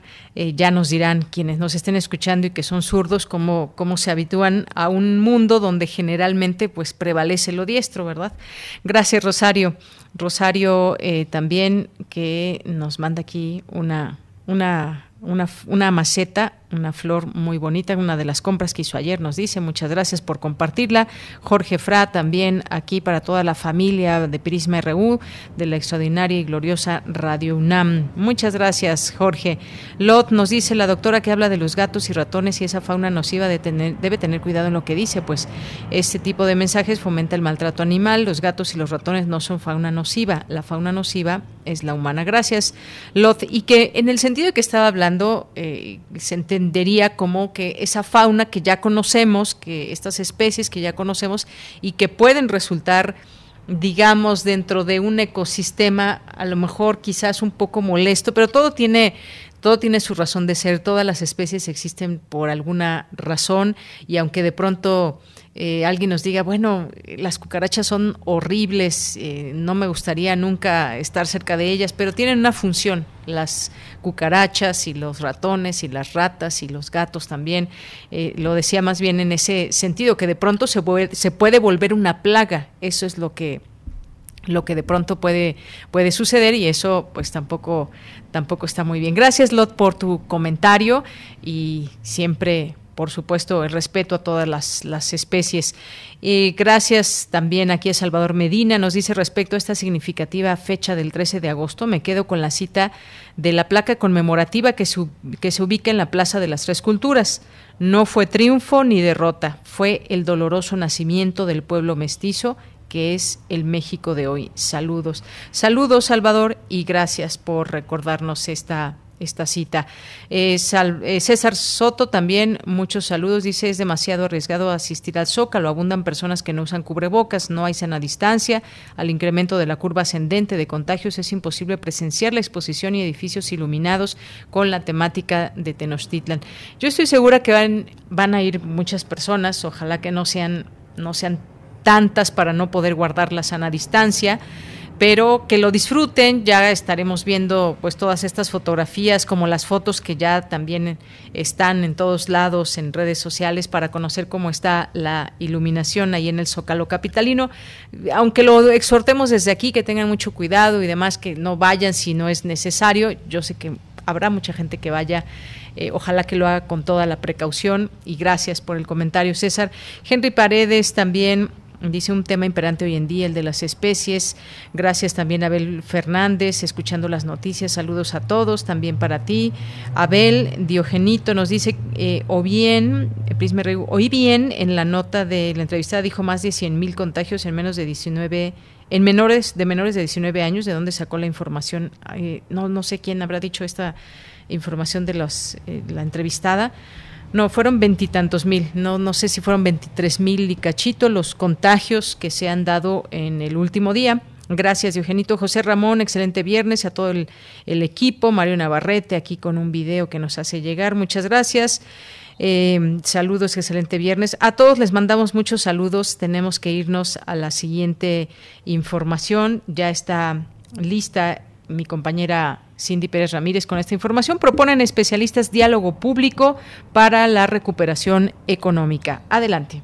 ¿Qué tal, Deyanira? Muy buenas tardes a ti y a todo el auditorio de Prisma RU. El grupo Nuevo Curso de Desarrollo, auspiciado por la UNAM e integrado por 23 expertos provenientes de diferentes instituciones, entregará a la próxima legislatura y al Gobierno de México un conjunto de propuestas contenidas en el documento Renovar Políticas para un nuevo curso de desarrollo en México a fin de impulsar el progreso del país. Enrique Provencio Durazo, del Programa Universitario de Estudios del Desarrollo de la UNAM, indicó que el estudio está ordenado con base en la idea general de que a pesar de la recuperación económica en marcha, es necesario hacer un llamado a abrir el diálogo y debate público para crear las opciones que permitan superar los efectos de la pandemia. El documento Renovar Políticas que se presenta está ordenado por la idea general de que a pesar de que la recuperación se encuentra en marcha tras la profunda crisis de 2020, es necesario introducir medidas para renovar las políticas económicas y sociales. Para Clara Yusitman Rapoport, economista por la UNAM, integrante del grupo y emérita del Seminario de Cultura Mexicana, el documento elaborado es un llamado a la acción corresponsable del gobierno para evitar que se deje a la inercia enfrentar el futuro y combatir la creencia de que todo se va a arreglar. Este documento es un llamado a la acción corresponsable y urgente de la sociedad en su conjunto para evitar que sea la inercia la que prevalezca como criterio para enfrentar el futuro, bajo la creencia que todo se va a arreglar y vamos a volver en algún momento a la situación de normalidad prepandémica. Deyanira en este documento de 40 hojas y que pueden consultar en www.nuevocurso-de-desarrollo.unam.mx, los especialistas sugieren la participación de los diferentes sectores de la sociedad para atender problemáticas en salud, empleo y finanzas, entre otros rubros. Hasta aquí la información. Muy buenas tardes. Gracias, Cindy. Muy buenas tardes. Nos vamos ahora con Cristina Godínez. Se realizó el octavo Foro Migrante Binacional Indígena y Violencia en Razón de Género. Adelante, Cristina. Hola, ¿qué tal, Deyanira? Un saludo para ti y para el auditorio de Prisma RU. En este foro, organizado por la Fundación Fuerza Migrante Latinos de California y el Sindicato de Trabajadores de la UNAM, se dieron cita especialistas, activistas, académicos e integrantes de diferentes organizaciones no gubernamentales. En la inauguración, Agustín Rodríguez Fuentes, secretario general del STUNAM, hizo un reconocimiento al trabajo que realizan las organizaciones y los colectivos en defensa de los migrantes y habló de la importancia de las remesas para México. Nosotros tenemos que reconocer que mucho del sostenimiento económico de nuestro país se debe precisamente a las remesas de los migrantes. Y eso no es cualquier cosa en este año más de 40 mil millones de dólares. Y eso es algo que solamente quien no tiene claridad de lo que significa el esfuerzo y el trabajo que se realiza por los migrantes allá en Estados Unidos, Canadá y otros lugares, si no tienen claridad en eso, por eso no ubican el contexto de lo que representa y lo que significa las organizaciones de migrantes para su desarrollo político, económico y social. En tanto, Mari Carmen Larralde, secretaria de Acción para la Mujer, señaló que el foro tiene la finalidad de hacer visible la situación que viven sectores vulnerables como mujeres, indígenas y en general los que migran. Es muy importante referir que los migrantes mexicanos, que son aproximadamente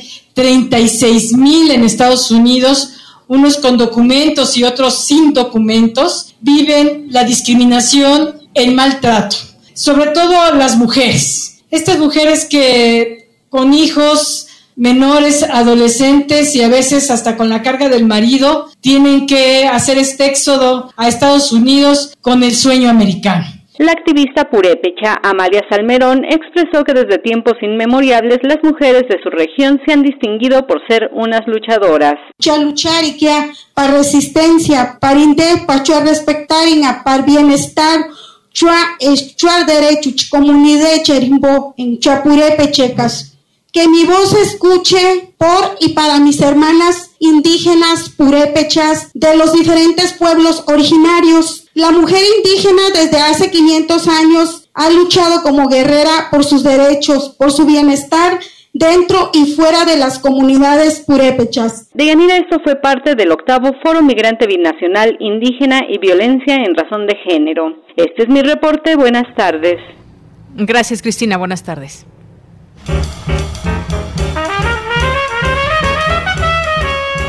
Corriente Alterna. Periodismo veraz y responsable. Un espacio de la Coordinación de Difusión Cultural, UNAM.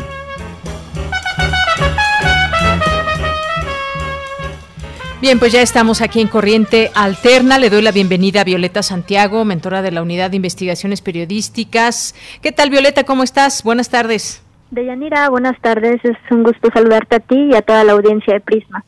Gracias, Violeta. Pues platícanos, tenemos un, trabajo que escuchar el día de hoy que tiene que ver con COVID prolongado. Cuéntanos qué vamos a escuchar en esta nota.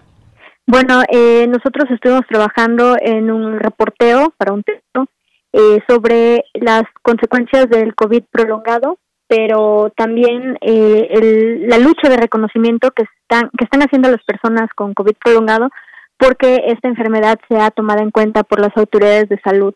Entonces, eh, no solamente hablamos de cuáles son los principales síntomas, cuánto tiempo prevalecen, la gama también de síntomas que suelen tener las personas con COVID prolongado, que van desde problemas motrices, hasta cuestiones neurológicas y, sobre todo esta famosa niebla mental, sino también eh, la falta de acceso a la salud que tienen estas personas que todavía no están cuantificadas en México, pero pues estima puedan ser muchas, muchas de las personas que pues han dado positivo a, COVID-19.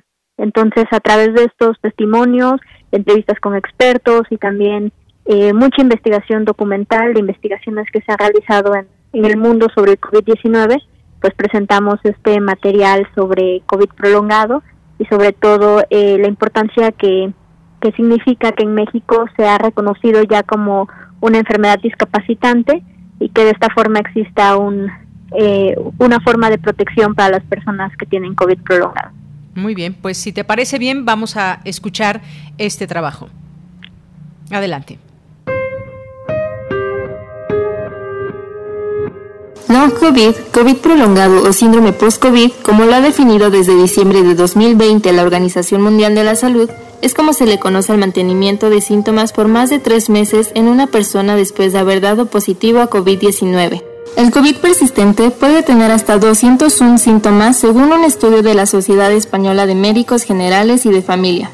Los más comunes son fatiga, falta de aire al respirar, tos, dolor en las articulaciones, dolor muscular, dolor de cabeza o pérdida del cabello. Hay otros más delicados como taquicardia, problemas de memoria, falta de concentración, niebla mental, problemas de circulación, ansiedad o depresión. Y en casos graves se corre el riesgo de desarrollar la enfermedad de Parkinson o tener una hemorragia cerebral. De acuerdo con el doctor Jorge Baruch Díaz, titular de la Clínica de Atención Preventiva del Viajero de la Facultad de Medicina de la UNAM, dependiendo de la duración de los síntomas se puede hablar de COVID agudo, persistente o prolongado. Existe tanto el COVID con síntomas persistentes que pueden persistir entre 4 y 12 semanas después de la infección aguda, pero también tenemos las secuelas de COVID o el COVID prolongado que van más allá de las 4 semanas o incluso existen más allá de las 12 semanas y entonces es a lo que ya se llama COVID prolongado, COVID crónico. En México no hay registro oficial de cuántas personas tienen COVID prolongado pero los testimonios de personas como Ernestina Álvarez, periodista en la Ciudad de México, exponen que tener COVID prolongado implica recuperarse de la infección inicial solo para comenzar a acumular una larga lista de síntomas que poco a poco pueden minar la salud física y mental. Por ejemplo, Ernestina tuvo problemas respiratorios y sensación de vértigo. Se mareaba al levantarse, no podía estar de pie e incluso al ver su teléfono sentía que todo giraba a su alrededor, pero también tuvo síntomas emocionales. Otra cosa que, ha afectado es que emocionalmente puedo de repente estar muy bien, pero al otro día amanezco como muy de malas o muy triste o con un poco de depresión. Yo tuve mucho miedo cuando me dio COVID. Creo que es la primera vez que realmente pienso como en el tema de, bueno, puede que sí me muera. Entonces, yo sí lo, lo describiría, secuelas que te deja el COVID como una especie de pesadilla, ¿no? Pero mientras que el COVID persistente ha sido reconocido como enfermedad por la Organización Mundial de la Salud, en México todavía hay profesionales de la salud que desestiman los síntomas, pues les dicen a sus pacientes que tienen estrés. La falta de reconocimiento oficial del COVID persistente en México también significa que no hay incapacidades médicas por parte del IMSS o el ISTE o que las aseguradoras privadas no cobran los estudios clínicos necesarios. Esto es lo que le sucede a Gabriela Soto, enfermera y profesora de natación de 45 años. Aunque tiene siete meses con secuelas de COVID, sobre todo con dolores musculares, ha tenido que volver a trabajar siete días a la semana porque la enfermedad le dejó deudas económicas, ya que ha tenido que pagarse todos sus estudios médicos. Yo no pido, de verdad, yo no pediría dinero, yo lo único que pido atención médica. Es lo único, lo único que pediría. Eh, médicos que de verdad estudien los casos, que de verdad le pongan énfasis a eso, que, o sea, que se pusieron en el lugar del paciente. Porque sé que no soy la única, somos miles y miles y miles de personas que están padeciendo esto. La necesidad por que se reconozca el COVID persistente como una enfermedad incapacitante en México ha dado pie al surgimiento de un activismo por el COVID prolongado, César Manuel Lepe Medina, quien padece secuelas del coronavirus desde octubre del año pasado, fundó un grupo en Facebook llamado COVID-19 Persistente México, Comunidad Solidaria, donde comparte información médica o sube videos para dar a conocer el padecimiento. Pero también ha emprendido una campaña para llegar al Congreso, lo cual logró el 23 de junio cuando se publicó un punto de acuerdo promovido por la exdiputada Violeta Parra García, ante la Comisión Permanente del Congreso de la Unión, se lanzó un exhorto para que la Secretaría de Salud le dé cobertura médica integral a las personas con COVID-19 persistente, incluidos los efectos psicológicos y de salud mental. Sin embargo, a casi dos meses del punto de acuerdo, la propuesta de la diputada continúa en estatus dependiente. Hasta que el Estado reconozca y atienda la enfermedad, quienes padecen COVID prolongado en México dicen que viven la vida un día a la vez.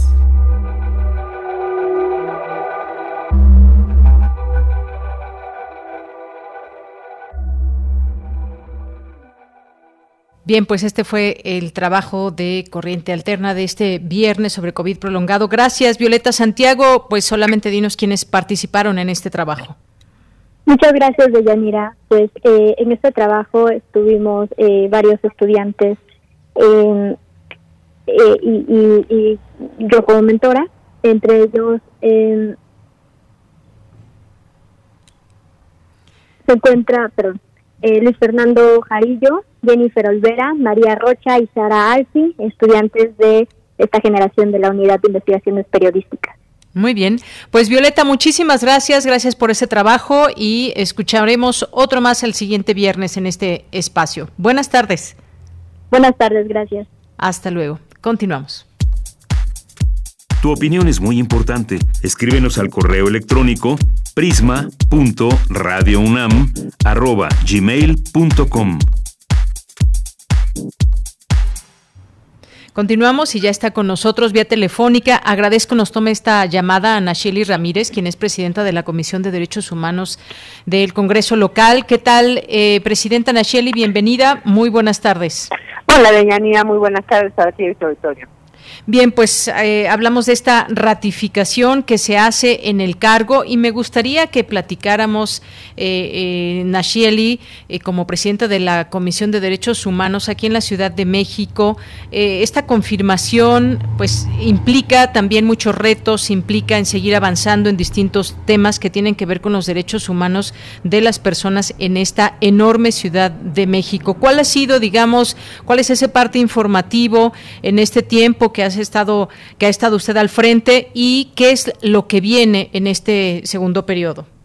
Eh, tú está bien, Deyanira. Mira. Muy bien, este, gracias. Eh, mira, yo creo que el, corte que hicimos exactamente para poder solicitar la reelección al Congreso eh, nos arrojó que básicamente durante estos cuatro años nosotros adecuamos eh, los procedimientos, la normatividad y la manera de hacer las cosas en la comisión a la nueva constitución de la Ciudad de México. Entonces eso nos implicó tres cosas fundamentalmente. Uno, hacer muchísimo trabajo de proximidad, es decir, ahora, a diferencia de hace cuatro años, tenemos 15 delegaciones en cada una de las alcaldías, o sea, tratamos de estar más cerca de la gente. Dos, eh, procesos de lo que llamamos mediación y estamos hablando tanto de mediación jurídica en estos términos de poder, digamos, entablar la mediación entre autoridades y, ciudadanos, ¿no? Pero también mediación social entre grupos de ciudadanos, también muy importante, y lo hemos estado haciendo mucho en las marchas, por ejemplo, mucho en las tomas de algunas escuelas este, en, en la ciudad. Y finalmente una cosa que nosotros llamamos que es la justicia restaurativa. ¿Qué quiere decir esto?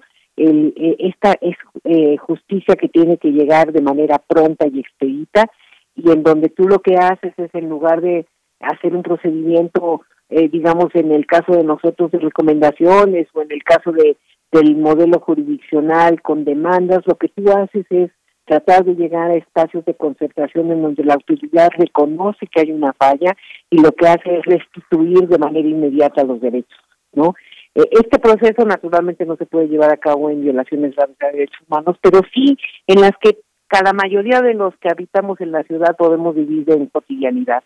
Que de repente algún funcionario nos quiera no atender de la manera que debe atendernos, que nos falte el agua, ¿no? Que tengamos problemas en el transporte público, todo eso, todo eso que vivimos todos los días es materia de derechos humanos y es materia también para hacer esto que llamamos de restaurativa. Entonces, lo que queremos hacer en los próximos cuatro años es consolidar este modelo, que es un modelo diferente al que se utilizaban las comisiones durante mucho tiempo. Y lo otro es atender la emergencia. Y cuando digo atender la emergencia es lo que hemos venido haciendo durante el año pasado y este año alrededor del COVID, pero más bien también lo que viene y lo que nos va a dejar el COVID en, en el en México, en la ciudad y en el mundo entero, ¿no? Y son muchos problemas. Uno de ellos, y nuestra línea de trabajo va por ahí, tiene que ver con eh, nosotros tenemos un análisis que nos dice que va a haber un aumento de la conflictividad social y cuando hablamos de eso hablamos de violencia familiar, pero también de violencia comunitaria y de cosas que la misma precariedad y la situación económica empieza como a, hacer emerger. Entonces vamos a trabajar sobre esa línea, trabajar mucho sobre em, todo lo que tiene que ver con salud mental. Para nosotros es fundamental, eh, digamos, las herencias que va, va a dejar esto en la salud mental de todos y de todas.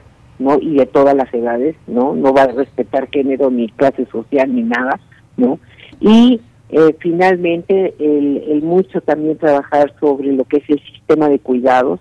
La Ciudad de México es la primera y la única en el país que reconoce el derecho al cuidado. Esto tiene que ver con, creo que la, la pandemia no lo puso en el centro, ¿no?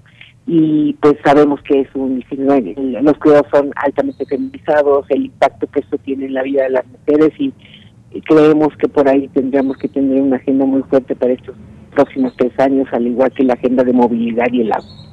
Bien, eh, Nacheli, y hay hay tema, hay muchos temas que tienen que ver con los derechos humanos y, hay temas también no tan no tan eh, digamos temas muy dolorosos, muy difíciles como el caso de, feminicidios en la Ciudad de México, por ejemplo, y la manera en cómo se se da y llega la justicia cuando hay un caso de estos. ¿Cómo se ha avanzado en este caso para procurar esa justicia, hacer ese acompañamiento a las víctimas que muchas veces pues les son vulnerados sus derechos humanos, incluso a quienes van a denunciar o a familiares? ¿Cómo se da este acompañamiento? ¿Es parte de, los retos también en estos próximos años?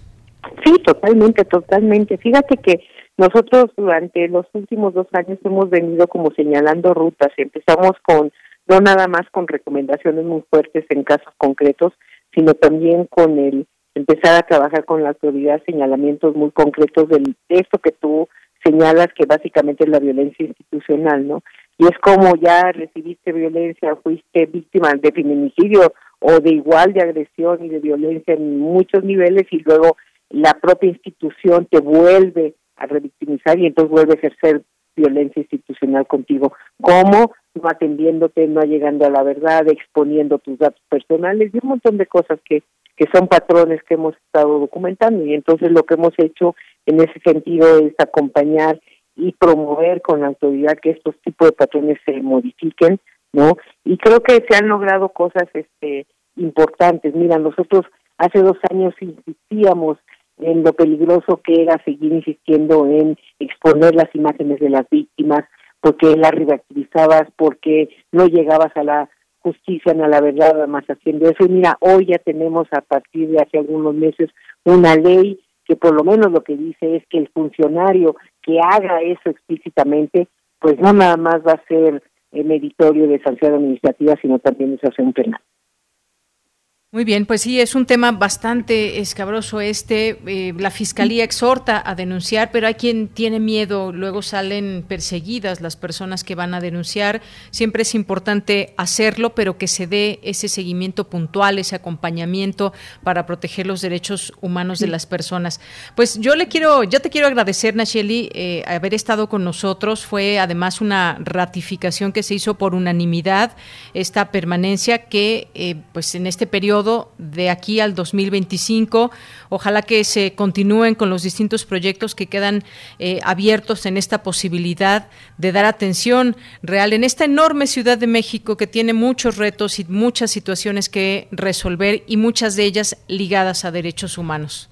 Así es, es lo correcto. Creo que, este, como tú dices, para nosotros sí fue importante también que haya sido por unanimidad. Yo creo que el espacio público últimamente requiere también de este tipo de, de acuerdos, ¿no? De, de, reinventarnos en términos de que se puede, de que podemos tener cosas por las cuales caminar en común, más allá de nuestras diferencias, ¿no? Y creo que el que la apuesta sea por los derechos humanos es una buena apuesta de la ciudad.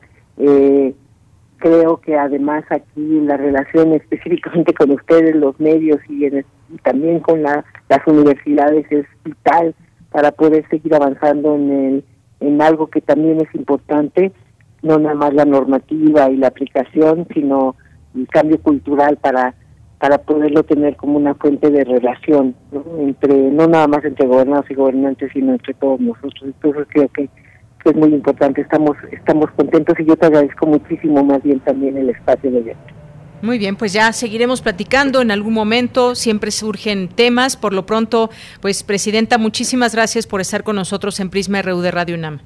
No, pues gracias a ustedes y que tengan un muy buen fin de semana en este primer primera semana de inicio de clases ahí en la UNAM.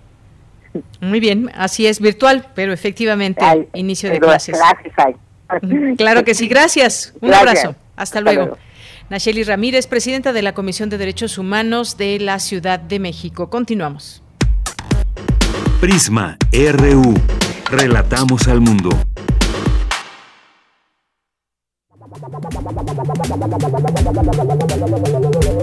El refractario, RU.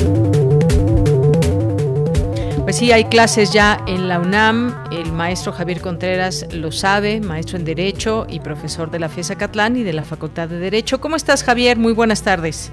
Hola, ¿qué tal, Yanera? Muy buena tarde para ti y para todo nuestro amable auditorio en Prisma RU. En primer lugar, una felicitación para la recién ratificada presidenta de la Comisión de Derechos Humanos de la Ciudad. Fantástico trabajo y que estoy seguro que así seguirá haciéndose en aras de la consolidación democrática y en materia de derechos humanos de nuestra capital. Y por otra parte, por supuesto, estamos ya en tiempos de clase, entonces bienvenidas y bienvenidos todos a las aulas, cuando menos digitales, y para quienes están en educación vía laboratorios y prácticas clínicas sobre todo, pues confiemos en que los protocolos estarán perfectamente bien afilados para que todas y todos puedan retornar a actividades de la forma más segura posible. Ahora bien, entre nuestros temas de la semana, querida Deyanira, tenemos algo que quisiera empezar a comentar inmediatamente, que es el tema de los desafueros en el Congreso. La sección instructora de la Cámara de Diputados finalmente entregó el dictamen mismo que ya fue aprobado por el Pleno de la Cámara en periodo extraordinario para poder proceder en contra del diputado Saúl Huerta y del diputado Mauricio Toledo, el primero de Morena, el segundo del Partido del Trabajo. Pero habrán personas que se puedan preguntar por qué si son del mismo grupo político están iniciándose acciones penales en contra de esas personas. Pues bueno, simple y llanamente porque podríamos recordar que había una propia promesa de gobierno y de las personas que apoyan este gobierno para poder combatir y atacar la corrupción y sobre todo, eso para el caso de Mauricio Toledo, enfrentar delitos de gravedad como es el caso de eh, acoso sexual y en ese caso incluso una violentación en contra de una persona menor de edad para el tema de Saúl Huerta supuesto. No podemos acusar de nada a nadie hasta que las pesquisas y las investigaciones terminen por completarse, pero la acción penal ejercitada por la Fiscalía ya se encuentra ahí presente, demandando justamente a este par de diputados, pero antes que diputados, ciudadanos mexicanos, que ahora en el pueblo podrán ser objeto de esa acción penal. Vale mucho la pena resaltar en el caso de Mauricio Toledo que pues dirían por ahí que el miedo no anda en burro y el personaje se encuentra ya a muchos, muchos, muchos kilómetros de distancia en un país que comparte su costa con el Pacífico, tratando de eludir presumiblemente la acción de la justicia en México. Así es, Javier. Y bueno, pues tenemos otro tema también muy importante que tiene que ver con estas eh, discusiones, esta cumbre aquí en la Ciudad de México entre el gobierno de oposición de Venezuela y el presidente Nicolás Maduro. Eh, pues hay negociaciones en torno a esta situación. Me gustaría un comentario sobre, sobre eso que comienza hoy y que seguramente de ahí saldrá muchas cosas que, que conocer y que reflexionar. Se trata de un tema especialmente delicado, pero que me gustaría resaltar lo siguiente. Me parece que una de las mejores cosas que ha hecho la actual administración del presidente López Obrador es justamente el manejo de la política exterior y este alto perfil diplomático que ha cobrado relevancia a nivel internacional en nuestro país. Comenzando no solamente por sus posicionamientos públicos en términos de la OEA o de la Organización de Naciones Unidas, sino también en la CELAC y nuestra presidencia pro tempore, y a partir de ello la posibilidad de que México fuera escogido e identificado como tierra neutral para poder llevar a cabo este ejercicio de negociación y de, eh, operaciones para alcanzar un acuerdo y paz en Venezuela entre las partes involucradas, es decir, la oposición política eh, a Nicolás Maduro y, claro, el gobierno oficial de Nicolás Maduro. El propio canciller Marcelo Ebrard hace unos minutos ha compartido en su cuenta de Twitter una publicación dando la bienvenida a los actores venezolanos que vendrán a negociar y mucho vale la pena resaltar que en el caso particular de Nicolás Maduro ha enviado como representante diplomático a su hijo, mismo que estará en las mesas de negociación. Estas serán mediadas por un cuerpo diplomático noruego y a su vez sería importante considerar que no se trata únicamente de la presencia de mexicanos, venezolanos eh, y noruegos en la mesa de negociación, sino que también habrán acompañamientos por parte de delegaciones rusas, estadounidenses, canadienses, turcas, alemanas y bolivianas. En los procesos de justicia y de mesas de diálogo y paz en la comunidad internacional es habitual que se añadan diferentes países como observadores, no necesariamente como negociadores. Este mecanismo de mediación busca justamente facilitar el diálogo entre las partes en discordia, que en este caso es la oposición política venezolana y el gobierno oficial en Venezuela, para poder dar una salida a la crisis económica y política que vive aquel Estado desde hace ya bastantes años, por no decir cuando menos un lustro, pensando en el último periodo de gobierno de Nicolás Maduro. Estas negociaciones entonces tendrán lugar finalmente en este país Ciudad de México y tienen pretendido iniciar justamente el día de hoy. Confío yo en que este ejercicio diplomático podrá traer paz y estabilidad no solamente a Venezuela que tanto necesita, sino estabilidad a nuestra región.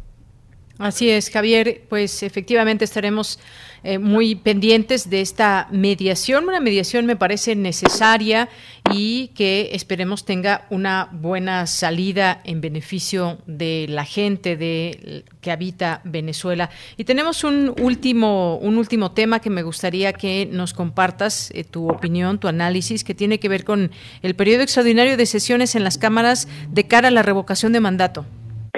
Efectivamente, Deyanira, este es un tema del que probablemente los electores ya no quieran saber del todo, pero que es igualmente importante. Recordaremos que desde el principio de su año el presidente López Obrador hablaba de la figura de la revocación de mandato y misma que quedó efectivamente reconocida en la Constitución General de nuestro Estado mexicano. Pues bien, en nuestro sistema jurídico es necesario que hayan leyes reglamentarias, es decir, que establezcan los procedimientos de las figuras que aparecen en la Constitución lo tanto, hace falta una ley reglamentaria de revocación de mandato o un instrumento jurídico análogo que haga las veces de reglamento de esta figura jurídica. ¿Por qué? Así como lo tuvimos en el caso de la consulta popular, que se demanda una cierta cantidad de firmas para poder convocar esa consulta o una acción directa por parte del Ejecutivo Federal y que debe ser aprobada por el Senado de la República y revisada su constitucionalidad por la Suprema Corte, pues bueno, ese procedimiento todavía no existe para poder convocar a la revocación de mandato.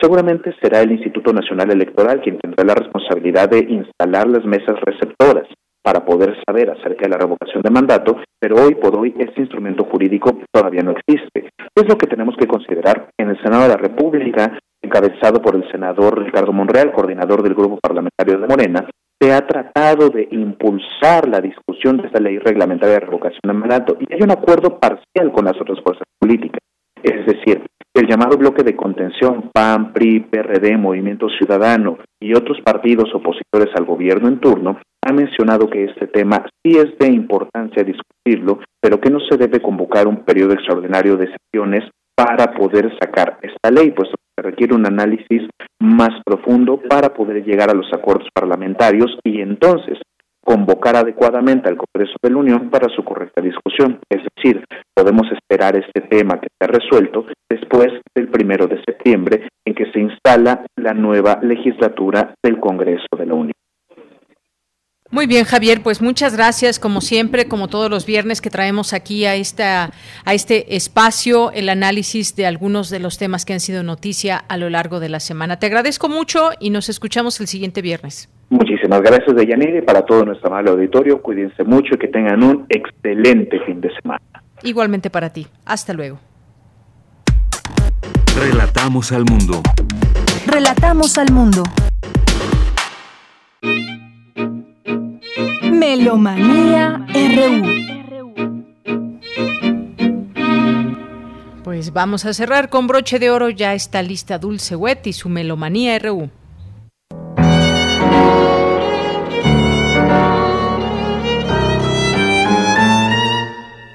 Muy buenas tardes de Yanira, muy buenas tardes melómanes de Prisma RU. Les saludamos Francisco Ramírez y Dulce Wet hoy viernes 13 de agosto del 2021, que es el Día Internacional del Filósofo y en México el Día del Profesionista. Por ello recordaremos a Friedrich Wilhelm Nietzsche, uno de los filósofos más importantes y controvertidos de la historia del pensamiento occidental y uno de los mayores detractores del cristianismo de todos los tiempos. Su padre, sacerdote luterano, falleció cuando Nietzsche tenía cinco años y él ingresó a la Universidad de Bonn estudiando teología y filología clásica. Ya a los 24 años era profesor de griego en la Universidad de Basilea y estudia con Arthur Schopenhauer. Conoce a Richard Wagner. Su amistad influye mucho en su primer libro, El origen de la tragedia de 1872, cuando explica la oposición de lo apolíneo y lo dionisiaco. Conoce a la escritora rusa Lu Andrea Salomé, de quien se enamora ferozmente. Desafortunadamente ella lo rechaza como pareja y así él adquiere un tono misógino muy amargo en sus escritos desde entonces. Entre sus obras destacan así habló Zaratustra, Más allá del bien y del mal, La genealogía de la moral, El crepúsculo de los ídolos, El anticristo. Su obra ha despertado diversas polémicas, sobre todo porque se la apropiaron los nazistas, ya que su hermana Elizabeth era completamente pro Adolf Hitler que hasta asistió a su funeral. Pero consideramos que eso es absurdo porque fue un ferviente antinacionalista y un acérrimo enemigo de los movimientos de masas. Nietzsche influyó decisivamente también en la filosofía y literatura existencialista del siglo XX, en Martin Heidegger, Albert Camus, Michel Foucault, entre muchos otros.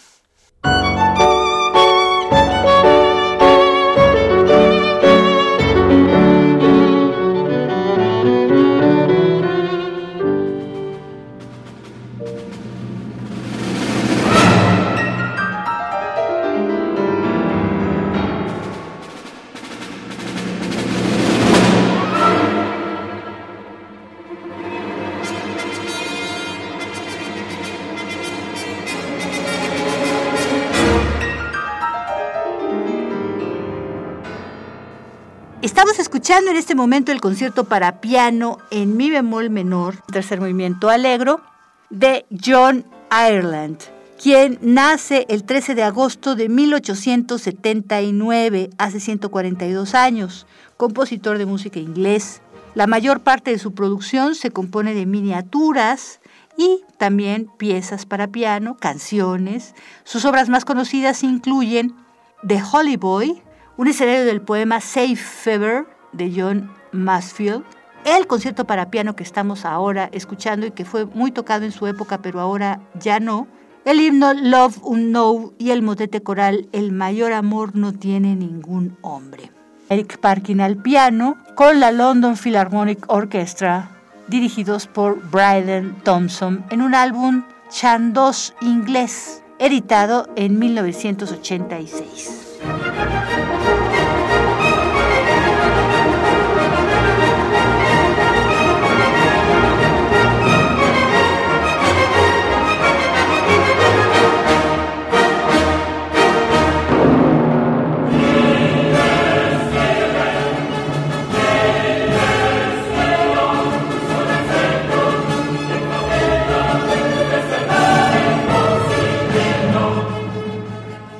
Buenas tardes, Emanuel Silva, Dulce Wet de Yanira, público de Prisma RU y de esta sección Melomanía.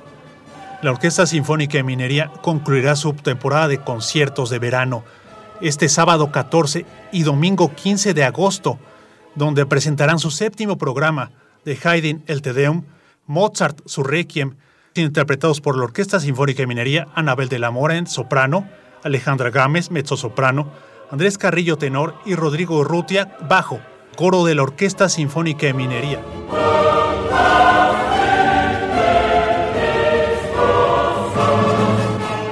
Hola a todos los amigos de Prisma Radio UNAM, soy Anabel de la Mora y me da mucho gusto extenderles la invitación al concierto de clausura de la Orquesta Sinfónica de Minería. Un concierto muy muy especial y sobre todo muy emotivo en donde ese día se respiraba empatía por todos aquellos que han perdido a alguien durante el confinamiento. Así que hagamos desde casa, cada uno de nosotros, este homenaje a los suyos. Acompáñanos.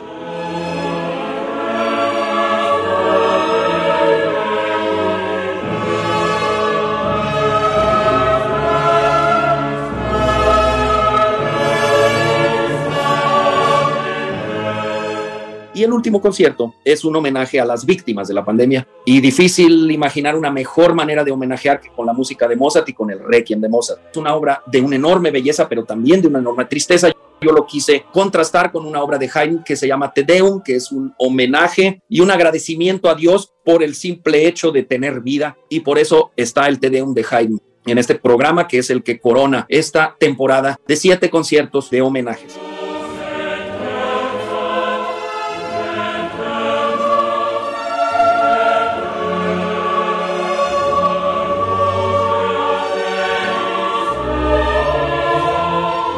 estará disponible en televisión? Por supuesto que sí. El horario de transmisión de los conciertos de minería del domingo por TV UNAM se va a respetar y dos semanas después estarán transmitiendo por TV UNAM.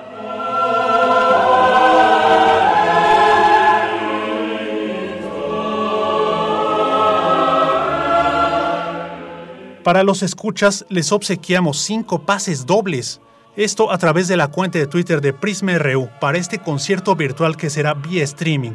Les recordamos a los ganadores que deben enviar lo antes posible su nombre completo y su correo electrónico para que les hagamos envío de su boleto y así disfruten este último programa de conciertos de la Orquesta Sinfónica de Minería.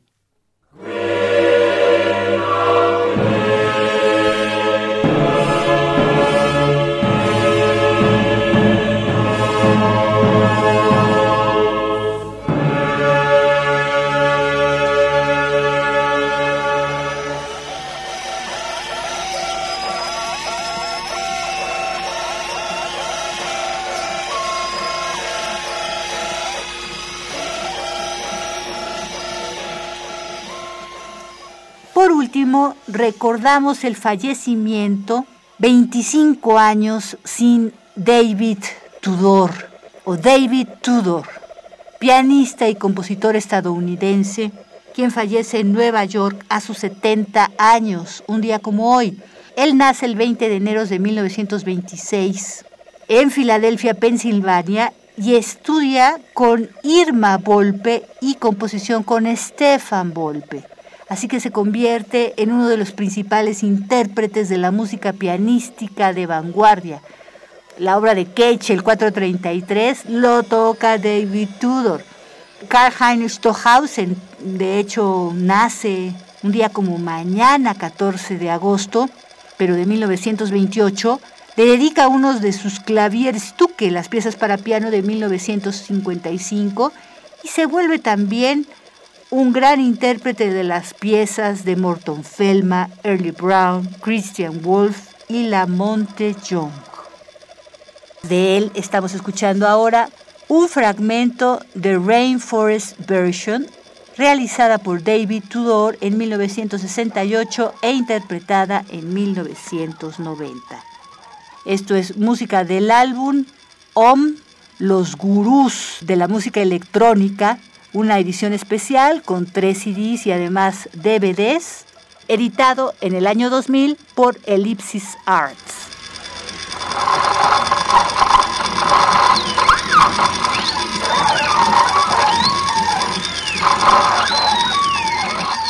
Muchísimas gracias por vuestra atención, que tengan un excelente descanso, un buen resguardo y nos escuchamos muy pronto. Hasta la próxima.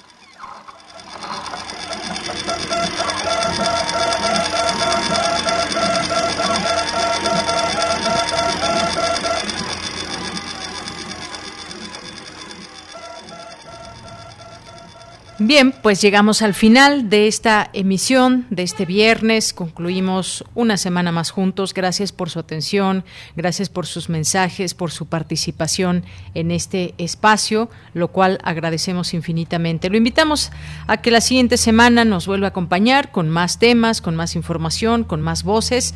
Gracias a mis compañeros allá en cabina, a Denis Licea al frente de esta impecable producción, a Arturo González en los controles técnicos. Aquí se despide de ustedes a nombre de todo el equipo de Prisma RU, de Yanira Morán.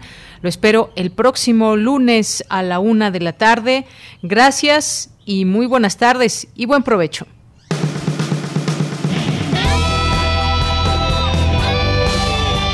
Prisma RU. Relatamos al mundo.